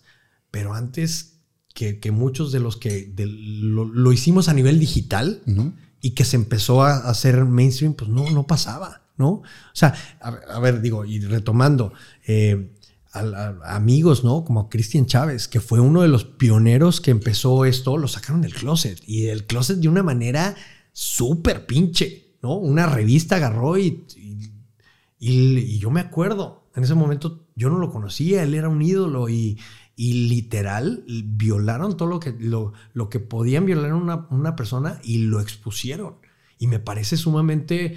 Eh, agresivo, delictivo. Es agresivo, es, es, una cuestión, o sea, ¿por qué? ¿No? O sea, pero él, y yo creo que, y, lo voy a decir aquí, creo que él, eh, la misma comunidad... ¿Lo señaló mucho? No sé, pero no lo arropamos, güey.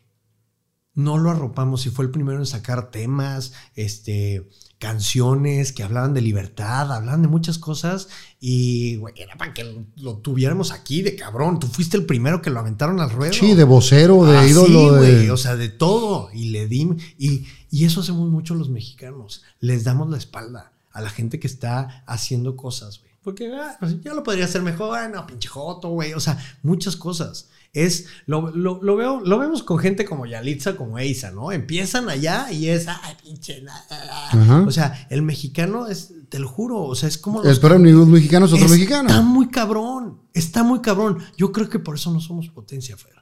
No somos potencia porque en lugar de decir, o sea, no sé, lo veo en redes sociales, ¿no? A mí me inspira mucho ver a alguien, por ejemplo, fuerte, porque yo veo ahí dedicación, o sea, mamado, dedicación, güey, que le mete al ejercicio. Yo veo mucha fuerza de voluntad y hay otra gente que ve, evidentemente, ah, este, otra inyectado, cosa, este, o la vieja está toda operada. y, claro. güey, yo lo veo diferente, a mí me inspira. Pero, yo soy una persona que siempre he dicho y lo digo aquí en el programa, si no tienes nada bueno que decir, cállate el hocico y cada quien sus cosas. Y que somos muy malos para eh, dar una palmada en la espalda y felicitar a los demás. No, no nos permite eh, el ego muchas veces o la educación, ¿no? Porque esa persona sí lo logra y yo no. Eh, a mí me gusta sobresaltar y decir, compadre, es un chingón en lo que haces, dale para adelante, o me gustó mucho que hiciste esto. Ese tipo de cosas yo trato de hacerlo porque me gustaría que también lo hicieran, ¿no? Eh, evidentemente todos sabemos cuando tenemos algo mal. O sea, si yo, sé que estoy panzón, pues si me dices, güey, estás panzón, yo sé que estoy panzón, güey, no necesitas decírmelo. Yo, yo tendré mis tiempos para ponerme a dieta y para bajar esa panza. Cada quien sus, cada quien sus cubas, güey. cubas, ¿no? Pero eso, eso debe ser en todas las áreas. Mira, eh, justo estando en, en, pues sí, o sea, creo que, como lo dijiste, y eso, justo esa frase de cuando tú señalas algo, hay tres, Tres. dedos, me pasó, ¿eh? Porque también, también de repente pasa y sí, sí te podría decir si he perdido el piso, ¿no? O sea, sí me pasó, pero estas cachetadas... ¿En qué eh, momento te pasó? Mira, em- em- empezamos a ser muy... Virales. Muy virales, muy conocidos, ¿no? De, de repente voy a la primera marcha.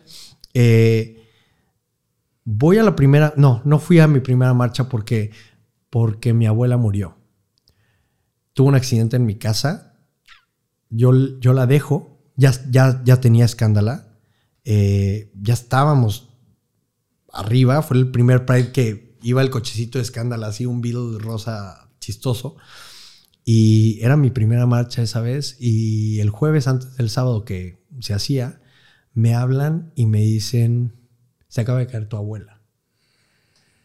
Y yo viví en ese momento con ella y la dejé bien, ¿no? Y cuando llego, pues estaba tirada en, el departamento donde vivíamos y en la noche, este, pues muere, ¿no? O sea, ya no, ya no, ya no. Está cabrón porque, ah, mira, tengo, tengo tatuado este, esta frase de Rent, no day but today, porque, porque después de, de ese tipo de, pues de sucesos te marcan muy cabrón.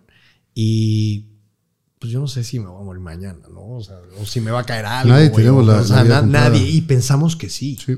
Y pensamos que sí tenemos, y vamos a durar mucho tiempo. Y la verdad es que después de lo que le pasó a mi, a mi abuela, eh, para mí eh, ella era uno de los pilares más fuertes de mi vida. También era Aries como yo, así impulsivo, terco, este, muy pasional. Eh, pero me doy cuenta que, pues que la vida está... Y lo damos por sentado, que vamos a abrir los ojos el día siguiente y nunca, nunca sabes. Y el problema es que nos viene una pandemia que ninguno sabíamos qué sucedía, los primeros meses eran de incertidumbre. Y empezó al principio una solidaridad, un todos vamos a apoyarnos y demás. Y regresamos y regresa lo mismo. Y los mismos vicios. Y parece que no aprendemos. güey, Exactamente. Mira, ah, este tipo de, de situaciones es cuando yo por eso no voy a la, a la primera marcha con escándala. Tuve que enterrar a mi abuela. eh, y yo dije, güey, voy a vivir todos los días como si fuera el último. Y creo que lo he hecho. O sea, me acuerdo que le, que le dije a mi abuela, porque, porque la última llamada que yo tuve la estaba regañando. Entonces, eh, sí me queda mucho de, pues, de aprendizaje que, que tengo que vivir como si fuera el último día. Y el vivir el último día no quiere decir que sea con libertinaje y que sea No, con no, no, un desmadre total, sino simplemente disfrutar cada una de las cosas en el aquí y en el ahora. En el aquí y en el ahora.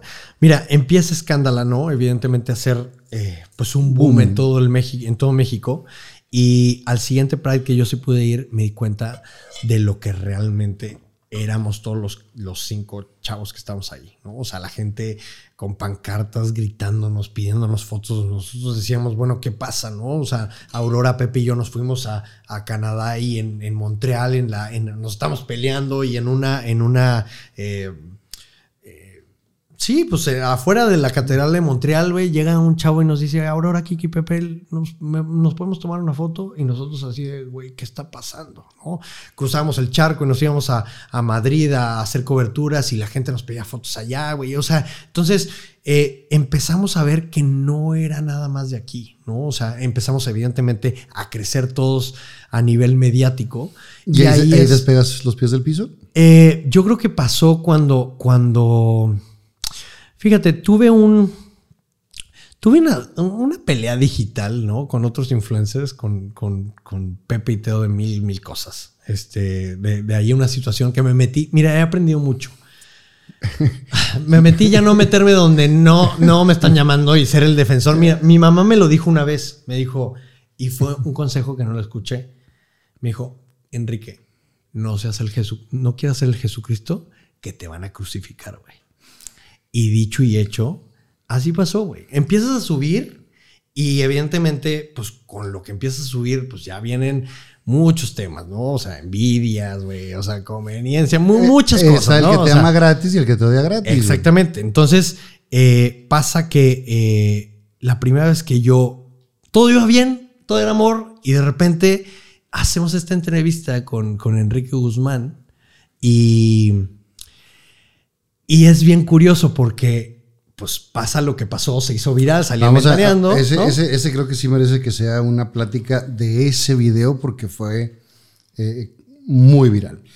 Eh, se presentan eh, el show del señor Enrique Guzmán, la señora Angélica María y el señor César Costa y hacen un día de prensa, ¿no? Invitan a todos los medios, la agencia de publicidad de ellos, o de, Invitan a Escándala. PR, invitan a Escándala, saben que es un medio LGBT. eso, eso, eso lo saben. Sí, sí, sí, sí, sí. Eh, te voy a decir la, la historia. Hace poquito estaba yo en una reunión, me estaba, estaba platicando, ¿quién vas a tener de invitados estos días? Y platico y me dicen uno, ah, yo sí lo conozco, y otro, yo no sé quién es. Y pongo ese video. Y se hace una polémica entre la misma mesa. A mí me caga, me caga. Que yo siempre defiendo a mis amigos, siempre voy a defender a mis amistades, siempre. Eh, yo no veo nada malo en lo que hiciste. Estás sentado en donde te indicaron, porque una de las justificaciones de la mesa es, está invadiendo su espacio vital. Ahí me pusieron. Y le dije, a ver, está en un cuadro de televisión, hay tres personas y va un conductor más. Entonces, si los dos están en la orilla, los otros dos tienen que estar en medio. Y ahí lo sentaron. La actitud de la- del señor fue muy... Pues como es él, ¿no? O sí, sea, que a lo mejor, digo, no puedes y es su que- educación también, o sea, Sí. pues lo educaron machista, Sí. misógino, este, homofóbico, pues qué, qué, qué, qué, no, digo, no es justificación, pero pues así lo educaron. ¿Quién decide ponerte en ese lugar? La gente de prensa, De ellos. de ellos. ¿Crees que te pudieron haber puesto un 4? No lo, yo- tal vez sí, yo lo pensé. Digo, yo sé quién lleva, soy amigo de Sergio Gabriel, que le mando besos, ¿no? Y en algún momento sí me habló y me dijo, oye, ¿estás bien? No lo sé. Tal vez sí, pero pues lo que, lo que es una realidad es que vendieron después de ese video todo. O sea, creo que dos o tres auditorios nacionales. Entonces no lo sé. Pero a, a mí lo que sí me sirvió fue a decir, ok, quieren una entrevista con Escándala, entonces yo voy a poner las reglas. Claro. A mí me sirvió para aprender a agarrar el sartén por el mango. Entonces, para, para la gente, para cerrar el tema, la gente que no vio el video, lo puede buscar ahí, póngale Quique Galdeano, Enrique Guzmán, y va a aparecer. ahí sale. Habían acordado cinco minutos de plática. Empieza la plática, les preguntas acerca de los conciertos, te dicen que va a haber un concierto la próxima semana y, y el otro el día 17, una cosa así. Y después después qué opinan de la comunidad LGBT, TTI, más, de que siempre los ha apoyado, bla, bla, bla. Hace un comentario discriminatorio totalmente. eh, Pues puñales siempre ha habido. es- dice, puñales siempre ha habido, que es muy fuerte eh, la, la palabra, que eso es lo que pasa, lo normalizamos. y Lo me, inclu- me normalizamos, incluyo. normalizamos. Me incluyo, porque eh, la madreada entre la, la raza es, ay, puñal. O sea, eso es la- lo que estamos acostumbrados. Es más difícil desaprender que aprender. Pero para, para poder desaprender tenemos que tener primero la- las ganas y la y información. Y el señor, después de que le dices que eres parte de la comunidad, dice, ya se acabó la entrevista, ya se acabó, ya se acabó, ya se Ya, acabó. muchas gracias. Bye, bye. Con Al una minuto cara y muy medio, larga. ¿no? Al Al minuto, al y minuto medio. y medio cuando eran cinco minutos. Si lo analizas de todas las formas, dices, sí es una actitud discriminatoria. Porque es porque eres de la comunidad y de, platicábamos en esa mesa redonda. Y le digo, ok, ¿qué hubiera pasado si en vez de que fuera Quique Galdeano el que estaba ahí, hubieran puesto una señorita en minifalda? El señor hubiera tenido la misma actitud. Digo, ahí es donde sale la discriminación. Ahora, no lo tocaste, no te lo acercaste, no le hiciste una pregunta incómoda, no. Simplemente, digo, Mira, cuando pasa eso, evidentemente también estudié periodismo y dije, lo primero que hice cuando salí del cuadro, me despedí y le dije a mi gente que estaba grabando, ¿tienen eso, verdad? Y me dijeron, sí. dijiste, "Uy". Y dije, súbelo. Ah, sí, no lo editen, súbelo, pero súbelo ya. Súbelo, que truene lo que tenga que tronar, ¿no? Y fue bien curioso porque hubo mix, o sea, mixed feelings. Diferencia de opiniones. Diferencias porque en la página de Escándala, cuando lo subimos, ¿no? Eh, pasa mucho como con la... Me, eh, me sentí como con cuando, cuando violan a una mujer que le dicen, es que, que de hecho ese comentario también lo dijo Enrique Guzmán, no, pues es que las violan por ponerse minifaldas, búsquenlo, ¿no? O, bueno, pues es que lo pegué, pero se lo merecía, ¿no? O sea, es donde dices, ay, maestro, este, sí estás medio, hijo, bien mal educado, ¿no? Este, entonces, eh, y no es justificación, porque mucha gente me decía, eh, es que ya está grande, no, no, no, no, eso no tiene, no, son comentarios que hoy en día no pueden ser, tal vez así lo educaron, y es, pues, es un Lo que no podemos es normalizarlos. Sí, no, lo- no los voy a normalizar y nosotros sacamos un comunicado justo diciendo eso. O sea, no, no vamos a permitir eso siendo el medio que somos. Pero todo ese día, Fer, estuve recibiendo de mi gente, de la comunidad LGBT, muchos comentarios de tú tuviste la culpa, qué bueno, es que te sentaste ahí, güey, es que tú, tú, tú, tú, ¿cómo le preguntas eso? O sea, para que veas qué normalizado, incluso dentro de la comunidad, no me bajoneó porque yo decía, güey, si no lo ven, pues es su problema, ¿no? Eh, y, y ese día, bueno, salió en Pati Chapoy, ¿no? Diciendo, "Ah, es que este señorito, qué, qué cosa. Y yo decía, güey, señora, uy, bueno, está bien. Bueno, pasó lo de, lo de, lo de Michelle y pues también defendieron al señor, ¿no? O sea, entiendo muchas cosas, pero bueno, ese no es el tema. Eh, y lo más cabrón que me pasó de esa, de esa experiencia fue que en la noche de ese día, mi papá me toca la puerta, agarra un vuelo de Monterrey a México, me toca la puerta y me dice, abro la puerta y me dice, sé que no he estado mucho tiempo contigo, pero te amo y aquí estoy, güey. Y así fue como, güey, lo abracé y le dije, estoy bien, pa, porque sí estaba bien, o sea, a pesar de todo el despapalle, pero sentir a mi papá ahí, básicamente salí del closet con mi papá, o sea, en medio de un pinche dramón a nivel nacional. Y ese es el tipo de cosas, por eso yo le doy las gracias al señor Enrique Guzmán, porque, güey, qué bueno que hizo eso, ¿no? Porque recibí el abrazo más sincero de la persona que más me ama en la vida, ¿no? Y que si a los 16, cuando tuviste tu primer novio, le hubieras hablado, el apoyo hubiera sido el mismo, con menos información Tal vez, probablemente. ¿no? Pero el amor que te tienen tus padres va a ser exactamente el mismo, ¿no? Exactamente. Hay eh, hijos que les gusta un helado de vainilla, hay otros que les gusta el chocolate, hay otros que les gusta el napolitano y cada quien le gusta lo que quiere y cada quien su pedo. Los padres aman incondicionalmente, güey. Es, es bien padre. porque- Hay unos que no, hay unos que sí tienen una educación muy fuerte y vienen estos problemas del por qué mucha gente no abre su, su orientación sexual. Sí, incluso los corren de su casa, ¿no? Por, por el hecho de, de decidir ser lo que quieren ser. Entonces, yo la verdad es que soy muy afortunado de tener a Patricia y a Enrique, que así como fue nuestra vida fue perfecto. Yo sé que, que, que tuve que vivir muchas cosas y que hoy les doy las gracias aquí contigo porque, porque por ellos la verdad es que me enseñaron muy bien muchas cosas. Gracias. Lo más importante es que te han enseñado a ser un buen ser humano. Que eso es lo, lo chingón. Ya lo que hagas con las cosas es muy tu pedo. Ya es otra cosa. Pero no estás chingando a nadie. Exactamente. Yo creo que ese es el principio. Mientras no chingues a nadie. Pero bueno, volviendo al, al- al tema de cuando despegué, empiezo a tener, evidentemente, toda esta. Ese boom, ese. Pues ese boom, güey, esos seguidores, güey. No, o sea, Ah, pero bueno, espérame. La- la- lo- el hate. ¿Qué hiciste con el hate de la misma comunidad? nada. O sea, yo creo que ahí empezó también el momento en donde, pues ya empiezas a tener haters, ¿no? O sea, digo, también si no quieres que, que digan nada de ti o que Sí, te no- no te critiquen, pues expongas. no hagas nada. ¿no? O sea, quédate en tu casa, enciérrate y ya. La verdad es que no es, no es, no es mi trip, ¿no? Entonces empiezo, sí, pues a, a, pues a liderar muchas cosas, muchos proyectos, también muchas iniciativas, ¿no? O sea, a, a empujar y a usar, eh, pues esta, esta visibilidad para hablar de temas como VIH y todo esto, pero pues a ver, me, me pasa, ¿no? Llegó un momento en el que, en el que estaba, Kike Galeno estaba en todas partes. ¿no? O sea, entonces, güey, entiendo que pero era realmente porque, porque la causa me apasionaba, ¿no? Y soy, soy una persona sumamente pasional.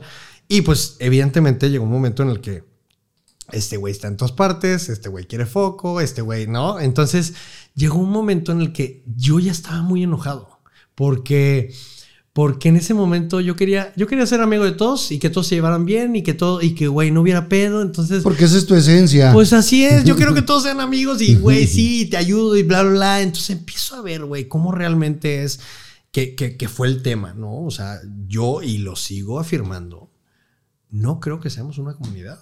Comunidad son los judíos que hacen, que se ayudan, que ponen un hospital, güey, en medio del pleno COVID, güey, en, eh, que, que si uno está con, eh, eh, sin chamba, le da chamba, se ayudan entre, esa es una comunidad, güey. Nosotros, para mí, somos un colectivo. Un colectivo que cada vez está más dividido y evidentemente hay más diferencias y eso complica muchas veces, ¿no? Pero yo ya, yo ya aprendí que no quiero hacer una...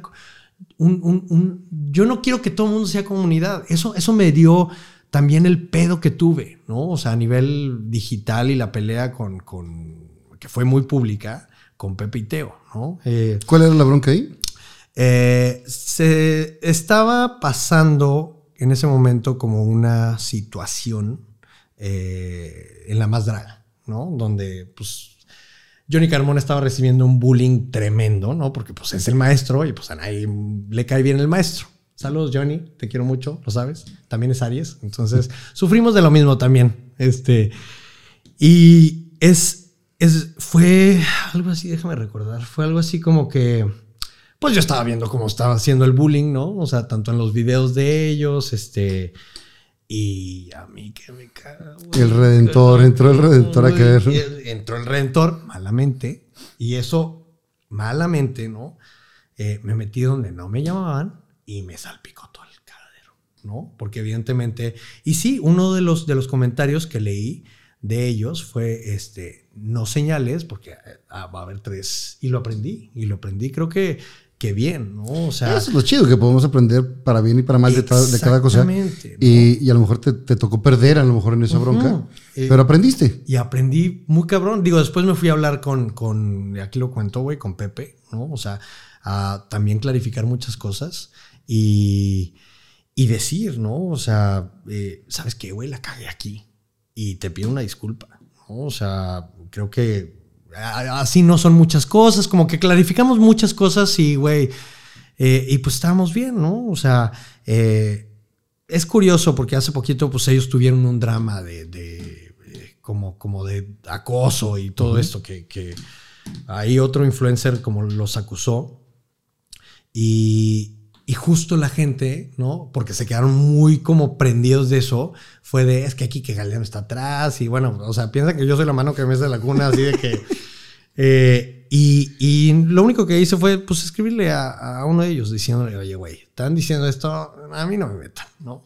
Fue curioso porque pues sí, yo tengo mucha relación con, con, con Mario, con el chavo que, bueno, no, no mucha, pero nos llevamos muy bien y, y pues lo único que hice fue justo acercarle ayuda. ¿Me explicó? Porque cuando, cuando, cuando la gente no sabe, pero cuando estás a este punto a nivel digital, un comentario, ¿no? Te puede destrozar la vida, Fer. Es como un golpe. Y, yo creo que... eh, yo creo que hemos aprendido mucho todos, ¿no? O sea, todos a nivel digital que pues ahorita es una cosa, pero pues al rato puede estar incorrecto y pues hay que decir, güey, sorry, tanta, ¿no? O sea, yo no me meto, o sea, yo he aprendido justo a ya no meterme en lo que no me importa, ¿no? Entonces, ayudaré en lo que tenga que ayudar, güey, pero ya no, ya mejor hago. Donde no te invitan, no te lo metes. que, lo que hago lo que puedo con los medios que tengo, güey, y en lo que yo creo y ya. O sea, no, no, ya le hago caso a mi madre, ¿no? Y, y sobre todo, pero qué bueno que pasó, porque aprendes Claro, y maduras. de cada ¿no? una de las cosas. Y, y, y, y sí, creo que no tenemos que ser amigos todos de todos. O sea, eso, eso lo entiendo perfectamente. Pero, pero yo creo que sí, sí nos deberíamos de unir para, para mucho más causas, ¿no? O sea, yo no quiero que, a mí no me gusta que le vaya mal a la gente. Sí, de- evidentemente, sí ya, ya aprendí también a defenderme, porque antes ponía la otra, la otra cachetada y ya no me voy a, ya no me voy a dejar de absolutamente nadie, ¿no? Entonces, Háblanos de el poliamor. Ah. Porque también estuviste ahí, o escribes mucho en, en tus redes, o estuviste escribiendo mucho en tus redes acerca del poliamor. ¿Qué es el poliamor? Fíjate, mi última relación, que bueno, ya, ya acabó, ¿no? ¿Tronaste? Con- sí, troné, tronamos. Bueno, decidimos este, Terminar la terminar relación. la relación, Galo y yo, eh, que le mando un, un fuerte abrazo. Gilbertín, eh, diseñador de, de modas. Diseñador de modas. Que una vez te mandé una camisa que Sí. tenía yo de, de- de galo. De Galo. Eh, ese cabrón me enseñó. Duramos cinco años. Eh, empezamos con una relación eh, fuera de. Mira, yo había, yo había entrado. Tuve ocho novios. He tenido ocho novios. Eh, con él fue la primera relación que desde el principio fue abierta. Él llegó y me dijo: A ver, eh, ¿me interesas? Quiero salir contigo, pero solamente te quiero decir una cosa: yo no puedo ser monógamo. Y le dije, güey, pues he tenido ya todas las relaciones que pude, con todas me traicionaron, o yo puse el cuerno, o me pusieron el cuerno. Siempre hubo una mentira, Fer. Menos con la de an- eh, el antes de, de Galo. Con él sí, literal, en la época donde trabajaba, ¿no? En gobierno, me cerré completamente. Y era, o sea, te lo juro, eh, era, era una relación que, que me enseñó a mí mucho, ¿no? Se volvió en un momento también eh, toxicona, pero, pero er- yo era básicamente este abnegado, este, que iba a trabajar y súper... eh, era lo contrario a lo que soy hoy. Era, era como súper sumisón. eh, Dejaste de ser tú. dejé de ser yo completamente, ¿no? Por estar con la otra persona. Y O sea, te moldeaste a sus gustos. a sus- sí, porque él me dijo, güey, tú no puedes hacer esto y esto y esto y esto y esto para estar conmigo. Y dije, órale, va, yo quiero estar contigo, me aviento. O sea, y, y quiero recalcar a toda la gente que nos ve, en una relación no hay víctimas, ¿eh? Yo he aprendido que hay cómplices. Siempre para bailar tango se necesitan dos. Aquí no hay de, ay, es que me, o sea, hay cómplices. No hay víctimas. Y yo no fui, yo no creo que fue una víctima. Yo creo que. Tú que tomaste esa decisión. Yo tomé esa decisión y hoy la entiendo y le agradezco muchísimo, ¿no? A esa, a, es- a ese, a esa persona que fue mi ex antes de Galo, ¿no? A- apre- aprendiste de esa parte y tuviste la madurez para aprenderlo y no repetirlo. Pero hay mucha gente que no entiende esa parte y por querer estar con una persona deja de ser ella para amoldarse a la otra persona y no, no funcionas así porque en tu esencia dejas de ser tú y no vas a ser feliz. Exactamente. Entonces, el último año para mí, ¿por qué les cuento esto? Para que, para que entiendan para dónde voy con el poliamor y con las relaciones abiertas. Eh, yo era como una olla de presión, ¿no? O sea, eh, que con él, bueno, no rompí el acuerdo, pero con todos mis demás novios me hicieron mucho daño, ¿no? Eh, Y en algunas hiciste también. yo les hice mucho daño también, pero porque me enseñaron, ¿no? A tu relación tiene que ser así y tiene que durar hasta que la muerte los separe para que sean exitosas y no puedes voltear a ver a nadie y había celos y había, o sea, muchas cosas, ¿no? Que, que me dicen, eh, que, que te dicen en la mononorma que existen, ¿no? Eh, entonces, termino con él, estoy un año soltero, conozco a Galo, me dice esto, ¿sabes qué? Yo no puedo ser monógamo, esto lo hemos contado muchas veces él y yo, eh, y digo, órale, juega, va, tengamos una relación abierta desde el principio, ¿no? Entonces, y sobre todo porque así nos conocimos, ¿no? O sea, el primer día que lo conocí en Querétaro, nos fuimos a la cama, tuvimos un sexo brutal, increíble, eh, y después, pues salíamos, él salía con un güey, yo salía con el otro, o sea, como que nos encontrábamos y luego de que, ah, pues ya se fueron, vámonos a echar, este, allá, palo. Eh, y, y así, o sea, como que nos conocimos en, en la forma más pura, ¿no? No sentándonos Sí, no- no y- quedando- y no quedando la mejor bien, ajá. versión de mí que al final a veces pero, pero en ese sentido, ¿no? por ejemplo, eh, el poliamor, ustedes dos eran pareja éramos pareja. y además podían tener otras parejas. Exactamente. O sea, la última parte. O sea, mira, empezó abierta. Cuando empieza abierta, una hay, hay diferentes, eh, por ejemplo, está la monogamia, eh, el amor libre o relación abierta y el, y el poliamor. Son tres cosas diferentes, ¿no? En una, eh, por ejemplo, en la relación abierta solamente puedes tener, eh, relacionarte sexualmente con personas, pero no llevarlas a un vínculo afectivo. ¿Me explico? Simplemente es sexual el rollo y ya, ¿no? En, en este momento podíamos hacerlo juntos o separados. Entonces, hasta ahí vamos bien, nos funcionó, nos contábamos todo, era el acuerdo, ¿no? Nunca rompimos nada. Eh, y después nos damos cuenta que, que, después nos enamoramos de una pareja, que eran nuestros amigos. Eh, y fíjate, es bien curioso porque por angas o mangas, esta pareja se empieza a alejar eh, y yo entro como en un, como en un shock, como de lo que no tenía con, con, con Galo, de celos, de pertenencia, de eres mío, me empieza a pasar con ellos y me empieza a dar el turleque. Yo me acuerdo que le decía a Galo, güey, ¿qué, pe- qué pedo que hicimos, güey? ¿Por qué, por qué no están? ¿Por qué no?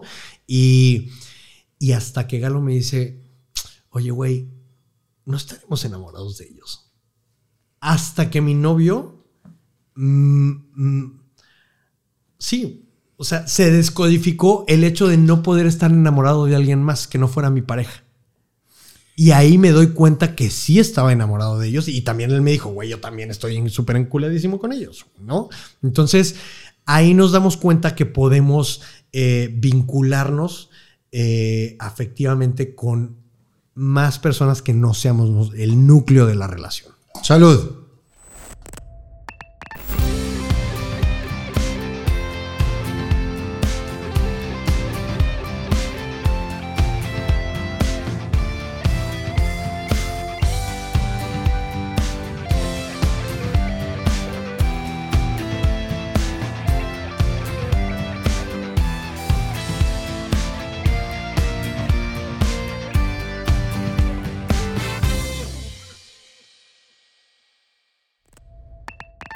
Salud, salud. Entonces, en el poliamor sí hay una relación afectiva. Ajá. Entonces empezamos a salir a datear ya con un tercero, ¿no? O sea, después de la, la experiencia ¿De la pareja? de la pareja, pues nos empezamos a enamorar de varios chavos. Empezamos a salir con ellos y de repente, güey, no salían en tres meses, ¿no? O sea, y hacíamos como, pues sí, o sea, era esta dinámica donde se quedaban a dormir, jangueábamos, este, estábamos, salíamos de viaje o era bien padre, ¿no? Eh, De hecho, todo, con todos nos llevamos muy bien. Es, es impresionante porque, porque a pesar de no, no, no puede ser poliamor Fer si no se hablan las partes. O sea, tiene, tiene que ser muy, muy abierto. Tiene que ser, a ver, güey, quiero salir contigo, te gusta, o sea, para que sea poliamor, todas las partes involucradas tienen que estar de acuerdo. Entonces, eso no pasó con la pareja. Entonces, eso no fue poliamor, ¿ok? Ya. Empezamos a salir con varios chavos, pero nunca se concretó. Pero tú salías ningún- con alguien más o podías salir con alguien más. ¿o? Es- es- espera, la primera vez empezamos a salir Galo y yo con un tercero. La primera vez como que no pasó nada, también el, el chavito fue de, "Ay, es que no tenía ni novio y ya me estoy enamorando de los dos, entonces como que, no, o sea, también entiendo que es muy difícil, ¿no? Sí, no, es- no es fácil. No, no, no, si con una pareja no es fácil, ahora imagínate este, con dos. Entonces, pero es muy padre, fue, fue muy padre. Empezamos a salir con otro chavo y que es muy amigo de los dos eh, y, y yo decido, ¿sabes qué, güey? No me están gustando varias cosas, entonces yo decido bajarme y, y, le digo, pero Galo, tú vive lo que tengas que vivir porque tú estás también más clavado de este güey. Y a la par yo me empecé a enamorar de un amigo que es casado. Entonces, este, abierto y todo, pero pues empieza la pandemia y pues ya sabes, ¿no? O sea, todo el mundo como enclaustrado, yo con este sentimiento, eh, conocemos a otro chavo, o sea, Galo decide terminar la segunda relación con, con- con este chavo. eh, y conocemos otro chavo donde también, que yo también decido, decido bajarme, pero ahí nos dimos cuenta que podemos tener vínculos afectivos diferentes y que no había PEX mientras todo estuviera acordado. Platicado. ¿no? Platicado. Eh, y O pues, sea, entonces era como una relación principal y diferentes relaciones. jerárquica, ¿no? O sea, en el poliamor, pues sí hay jerarquías. Evidentemente, O sea, la catedral, las capillitas. Pues eh, sí, ya no me gusta verlo así, porque para mí las personas no o- son, Sí, no- son no le estaré dan- importantes, no le dando el mismo valor a la es, otra. Es que eh, ya no me gusta verlo así. En el, en el poliamor sí te dicen que hay jerarquías, ¿no? Por tiempos, por... Y es, es, es, es hasta lógico, ¿no? O sea, eh, me pasaba con uno. Eh, que me preguntaban, es que cómo no puedes sentir este, celos y yo, güey, pues es que yo ya viví lo que estas mariposas ya las viví con Galo hace tres años, güey, ¿no? O sea, y también tenemos una historia que hemos vivido como mucho más cosas y pues no, también estoy muy seguro de lo que tengo con Galo. Entonces, eh, te digo, fueron experiencias que nos fueron eh, enseñando muchas cosas. Afortunadamente, eh, en la pandemia, conozco a, no sé si lo ubiques en redes, es Gotitas de Poliamor. Eh, está como Gotitas de Poliamor. En algún momento entré porque vi que pusiste algo. Ajá, él, él justo llevo un año y medio de terapia con él. Cuando empieza todo este rollo, yo dije, necesito a alguien que te ubique que y te me guíe. que me, que me ubique y gracias a él. Y volvemos a la es base que- de todo, la información. Sí, me ayudó muchísimo, ¿no? O sea, y me da mucho gusto ver que cada vez su mensaje es mucho más asertivo y cada vez más gente entiende que puede haber otras opciones. Porque, Fer, si a mí me hubieran dicho tal vez que eh, pues había estas opciones, tal vez yo no hubiera lastimado tanto a gente o no me hubieran lastimado a mí, ¿no? Por querer entrar en la monogamia. O sea, es como, como decir, hijo, porque mucha gente me dice, es que eso no es una relación. Güey, yo intenté por ocho años, por, por más de 15 años entrar, ya, ya lo experimenté, no es lo mío, ¿no? Y, y evidentemente, eh, pues nos pasa mucho, ¿no? Yo, yo conozco a mucha gente que, que, que, pues, se casa y pues no, eh, prefiere poner el cuerno, no seguir el acuerdo, que, que ser honesto, pero no nos enseñan a hablar, Fer. Es impresionante cómo no nos enseñan a decir, oye, ¿sabes qué? Si vas a entrar en la monogamia, pues entra en esto, pero no rompas el acuerdo. Y pues desafortunadamente pues, pasa, ¿no? Otra de las cosas, ¿qué piensas del lenguaje inclusivo? Mira, yo al principio era de las personas que decían, es, ay, ya van otra vez, incluso, ¿no? O sea, antes de saber todo el contexto. Eh, yo tengo a una persona que amo y adoro y que también es de aquí, de, de Monterrey, Tefi Ortiz, que en redes está como Sedúceme Mujer, es no binaria. eh, y es una de las explícanos qué es no binario. no binarie es que eh, no se define o se define como hombre y como mujer. A, a él o a ella o a ella le puedes hablar ella, ella o él. De repente estábamos en el EDC y, y él decía, es que estoy bien contento, ¿no? Pero pues también se puede, se puede... en eh, otro momento sí estoy contenta. Estoy contenta o estoy contente, ¿no? Y es bien padre ver a mi tío, a su papá, eh, que le dice, es que mi hija, ¿no? Y, y es bien bonito. Es que son cosas que yo no me lo puedo explicar, Fer. Eh, nos encontramos en todo este rollo de redes, ella y yo, y, y hemos aprendido mucho. Su mamá, que murió de cáncer, era la mejor amiga de mi mamá nos vimos en algún momento de chiquitos. Ella era amiga de, amiga de mi hermana y de repente la vida nos volvió a, unir. Y estábamos, por ejemplo, en el, en, el, en el EDC y me decía, es que no es coincidencia que tú y yo estemos, o sea, ¿no se te hace raro? O sea, que de todas las personas estemos juntos, tú y yo. ¿Por qué te repito esto con la E?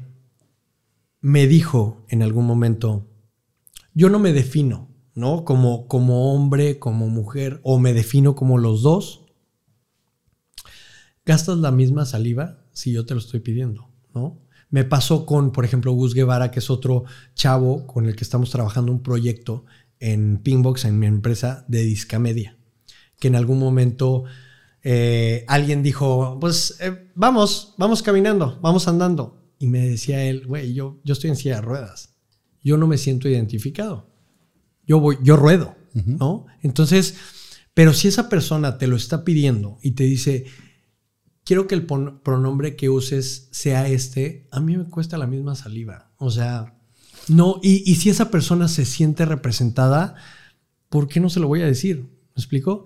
Es como, como el mexicano. ¿Te acuerdas cuando, cuando Fox dijo Chiquillos y chiquillas. mexicanas, mexicanas y mexicanos, ¿no? O dijo mexicanas, mexicanas. Y que todo mundo dijo, es que, güey, ¿para qué dice mexicanas? Porque engloba, en el mexicano se está englobado.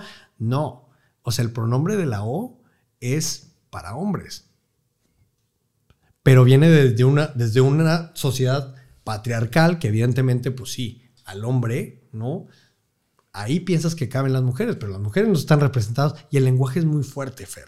Entonces, así me lo explicaron a mí y me dijeron, güey, las mujeres se sintieron por primera vez que las estaban nombrando en una sociedad donde, donde, donde hay mucho machismo, donde hay mucha discriminación incluso para la misma mujer y, güey, se empoderaron, las empoderaron. Entonces, a esta, a esta nueva, a este nuevo género, ¿no? Que, bueno, un Sam Smith se define así, una Demi Lovato, pues el mundo yo no creo que sea estático, cambia, ¿no? Y lo que nos decían hace Mira, por ejemplo, voy a tomar el ejemplo de Yuri. Eh, en unos años, que todo esto esté normalizado, pues Yuri va a quedar, o, todas las personas que marchan, ¿no? Por, por, por que, que, los gays no adopten o todo eso, se van a ver tan ridículos como cuando la gente, los blancos, marchaban para que los, las personas afroamericanas no tuvieran derechos. Así de, de tontas se van a ver porque todo esto va avanzando. Y el cambio es normal en la sociedad. Hay una resistencia, evidentemente, sí, pero, pero si ya estás viendo que hay una generación que evidentemente no es la mía, ¿no? O sea, yo soy millennial, pero los centennials lo están entendiendo. Y los que nacen, por ejemplo, mi sobrina, ya van a ser con otro chip. Ya les va, ya van a llegar en un momento en donde van a, va a vivir en un momento donde donde ya no será necesario decir soy gay o no soy gay, o soy lesbiana, o soy trans. Ya en 30 años, que ella se, tenga 30 años, este mundo va a ser diferente, pero va a ir avanzando. Evidentemente hay una resistencia y, pues eso es lo que pienso del lenguaje. Puede no parecernos, pero si alguien me dice, y alguien cercano, me dice, háblame por él, aunque lo veas ella o aunque lo veas como lo quieras gasto la misma saliva. Y nos vamos a lo mismo, el respeto. Y es todo. Es eso. Y la empatía. Tal cual. Vamos a jugar las cartitas. A ver, venga. Hay varias preguntitas aquí. Eh, si sale un Joker, esta puede ser la mía, la tuya y la de los dos. Si me sale un Joker aquí, te puedo preguntar lo que tú quieras. Si sale un Joker allá, tú me puedes preguntar lo que tú quieras. Y acá para los dos. Hay de todo tipo de preguntas. No hay con lenguaje inclusivo. No importa. Pero. No importa. Eh, antes de, esto, hay muchas personas en este momento, muchas señoras también, que pueden estar asustadas de la apertura con la que estamos hablando. Porque aparte nunca he tocado este tipo de temas eh, en, este programa, ni en general en, la televisión cuando he estado. Pero que saben evidentemente que tienen un hijo que es gay porque lo que se ve no se pregunta. como diría Juan Gabriel. Juan Gabriel, esa frase célebre. ¿Cómo pueden hacer ellas para... El amor está, que lo quieran apoyar. Y también para ellos, muchos que nos pueden estar viendo, que no tienen la idea de cómo poder enfrentarse a esta eh, sociedad que, juzga. Yo les, les voy a dar un consejo y viendo a la cámara. Eh, creo que se ha avanzado mucho. Eh, los derechos no son permanentes, se pueden quitar, ¿no? O sea, lo vemos en Rusia con, con un presidente que, bueno, se ha hablado de campos de concentración que están pasando otra vez con personas LGBTs. Eh, y pues estamos trabajando. Hay mucha visibilidad. Para eso es la visibilidad en los medios, para que la gente vea que sí podemos ser personas de la diversidad exitosas. Hemos ido desde toda la vida, ¿no? O sea, seguramente hubo presidentes, o sea, pero estuvieron en el closet. ¿Por qué? Porque la sociedad, porque la religión dijo que estaba mal. Y ahorita estamos teniendo un, pues un cambio por todo lo que está pasando en el mundo. Eh, yo les diría, eh, platíquenlo, platíquenlo. Digo, también hay profesionales que dicen que esto pues no es natural, ¿verdad? Porque, porque sí los hay. Ya los menos, pero lean mucho. O sea, hay muchos libros que... Eh, hay uno de Oriol Pamias, que es un amigo mío que se llama Ahora que ya lo sabes, eh, que, justo habla de, la historia de este chavo y que también explica qué vivió. Yo en algún momento me gustaría compartir todo esto eh, en un libro para que justo mi historia ayude a que la gente entienda, ¿no? Que no hay nada malo con elegir una orientación sexual que no sea la heterosexual. Así como no hay nada malo que una persona trans diga, no, ¿sabes qué? Esto no es quien soy. Y lo más importante es eh, que estén seguros de lo que son, porque hay mucha gente, seguramente, y que nos está viendo ahorita, que está casada y que engaña, y que tiene hijos, y que vive una vida que, que debe ser muy dolorosa. Pero ahí es cuando yo, yo creo, y tú dijiste, está mal hasta que le haces daño a alguien. Y yo creo que eh, la mentira, la traición, el engaño, y cuando ya metes a terceros y arrastras, ¿no? A tu, pues a lo que vives que te está lastimando, ahí es donde está gacho. Entonces, quiéranse como son. O sea, no, está, no hay nada que curar. Y hay mucha gente que va a levantar la voz por ustedes, que está trabajando en eso. Así será. Ahí va. Primero la mía. ¿Ok? ¿Alguna vez utilizaste o usas drogas ilegales? Sí, alguna vez en alguna fiesta eh, probé de, de chavita en la Ciudad de México. Ujú. Me puse una pálida espantosa, güey. ¿Yo tengo que, que contestar? No, esa es la mía. Ok. ¿La tuya qué es? Si pudiera viajar hacia, hacia atrás en el tiempo para borrar una cosa que hayas hecho, ¿qué sería? Mm, No creo. Creo que nada. Creo que así no sería quien soy. Claro, digo, esa es, esa es la parte. Eh, la contestaría, pero no es para mí. Esto es para los dos. Si un amigo, familiar o familiar hiciera algo ilegal, ¿lo entregarías a las autoridades? Ay, güey, qué fuerte. O sea, si sé que está, por ejemplo, que mató a alguien, ay, creo que sí. Yo creo que depende del nivel del delito. Es que depende del nivel del delito, sí, o sea- sí, digo, todo, todo lo del delito es delito. Sí, pero no es lo mismo. O sea, a ver, Santoy. ¿No? Casos como estos que, güey. No, no es lo mismo un delito de estacionarte en un lugar prohibido que quitarle la vida a una persona. Sí, o fumarte un porro, ¿no? O sea. Entonces, sí, yo creo que. Yo no, porque me das la pálida. Eh, no, a mí, a mí sí me gusta, la verdad. ¿eh? y lo mismo, Sí. aquí en sus cubas, güey. Exactamente. Pues te tengo regalos el día de hoy. A ver. Eh, tú conoces Acción Poética de toda la vida, tiene más de 25 años. Me encanta. Y tiene más de, ya, ya se extendió en más de 40 países. Y algo que empezó, lo que dice es que se va transformando la vida, como algo ilegal, porque él pintaba las paredes y lo detenían por, por grafitero. Claro. Ahora se convierte en un movimiento cultural en muchos países y esas pequeñas frases que te van dejando eh, algo que te, te despierta. Y lo vemos tan cotidiano aquí en la, en la ciudad de Monterrey, que vas caminando o vas en el automóvil o vas en el transporte público y a lo mejor eso te hace un, chi- un- Cambiar un el chip. Y eso está muy chido. Entonces, Armando Alanis de Acción Poética es amigo mío y se integró al proyecto desde un principio. Dijo, yo le entro para que tus invitados tengan algo especial. Y te manda esta. Aquí está Kike Galdeano. Y esta es la bardita que dice, amar no es un delito. Wow. Me encanta. Wow, gracias, Fer. Esta te la mandó Armando Alanis de Muchas gracias, Poética. Armandito. Te mando un abrazo. Y es de lo, que, de lo que platicamos. de lo que platicamos, tal cual. Amas a alguien, no importa. No, cada a- quien sus amor cubas, es amor. Amor es amor. Y no es un delito. Exactamente. Y no tiene por qué ser juzgado. Yo también te traje algo. Espérame, todavía no Fer. termino. Dijo, amor, es un delito, es un deleite. no, te tengo más regalos. A ver. Porque también que se sumaron desde un principio y han estado conmigo más de dos años. Mis camisas se llaman Riara, sin albur. Ajá. Riara. Riara. Porque si te Como digo- la de María Julia. Mira, porque si te digo, te voy a dar, pues, a escuchar así. Pero te mandan una camisa. A ver. Aquí está. Hijo, Rosa. ¿Por qué? ¿Cómo sabías? ¿Qué? Así se llama. Así se llama. Bueno, yo le, yo le mando la lista de quién va a venir y ellos eligen porque investigan o ven eh, a los invitados y le mandan una. Y, y te mandan ahí para tus seguidores Para durante este mes. Ok. un 30%. Es, es que. Rosa como, como Pingbox, mi empresa, ¿eh? Ah, qué chido. Entonces, digo, wow. La. Digo, tú tienes ahí a Galo en corto, pero, No, pero digo, siempre es, pero siempre, son las, siempre de- es bueno. la- las, las que uso yo. muchas, muchas gracias, Fer. ¿Y qué crees? Gracias, Herrera. Que todavía no termino. ¿Qué? Pues anda- andas muy dadivoso, güey. Claro, aquí no andamos con cosas. ¡Eso! Y, Eso, mamona, te voy a decir.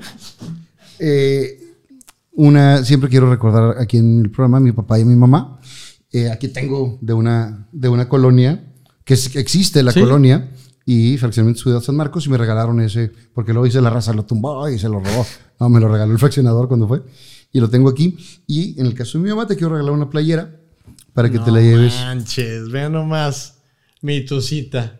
Y ahí dice, boy, boy. Acá. Wow. Ahí para que la tengas de- de recuerdo. Ay, güey, gracias.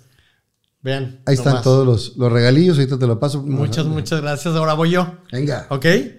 Eh, mira, yo la verdad es que eh, últimamente le he regalado, hay un símbolo que, que justo he, he regalado a mi gente más, más cercana, más leal, que me ha demostrado que, que me quiere, que, que está ahí para mí. Y he dado pocos hasta, hasta este momento, pero te quiero regalar uno para que lo tengas aquí. Es un, es un anillo y un collar. Y para mí este es un compromiso. Eh, compromiso con la persona que, que voy a estar para, para ella y, y que tiene mi lealtad. Entonces te la doy aquí. Muchísimas gracias. Ahí te va. Espera, espera, espera. Eh, para que la, para que la, la cuelgues. Qué chingón. Literal. Qué Ahí chingón. Y, y sabes, desde que te conocí, siempre hemos- nos hemos llevado muy chingón. A lo mejor no, no nos vemos tan seguido, pero siempre que nos vemos, nos vemos con mucho cariño, con mucho respeto. Y, y yo admiro lo que haces. eh, hablar, levantar la voz por, por mucha gente que no la puede levantar. No, no es fácil lo que has hecho.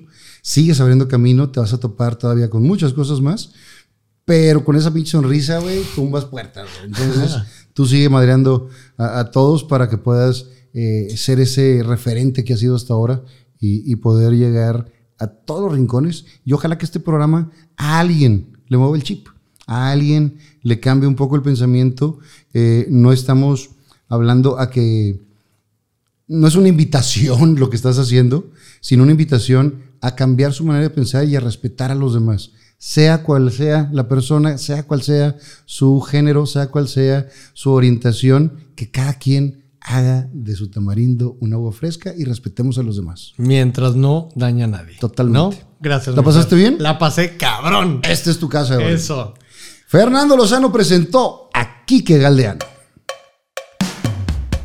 Viva Aerobús. Pest Busters. Mariachelas, Restaurant Botanero Bar. La Matriarca Antojería. Chocolate Muebles. Las Malvinas. Gasolín. Presentó.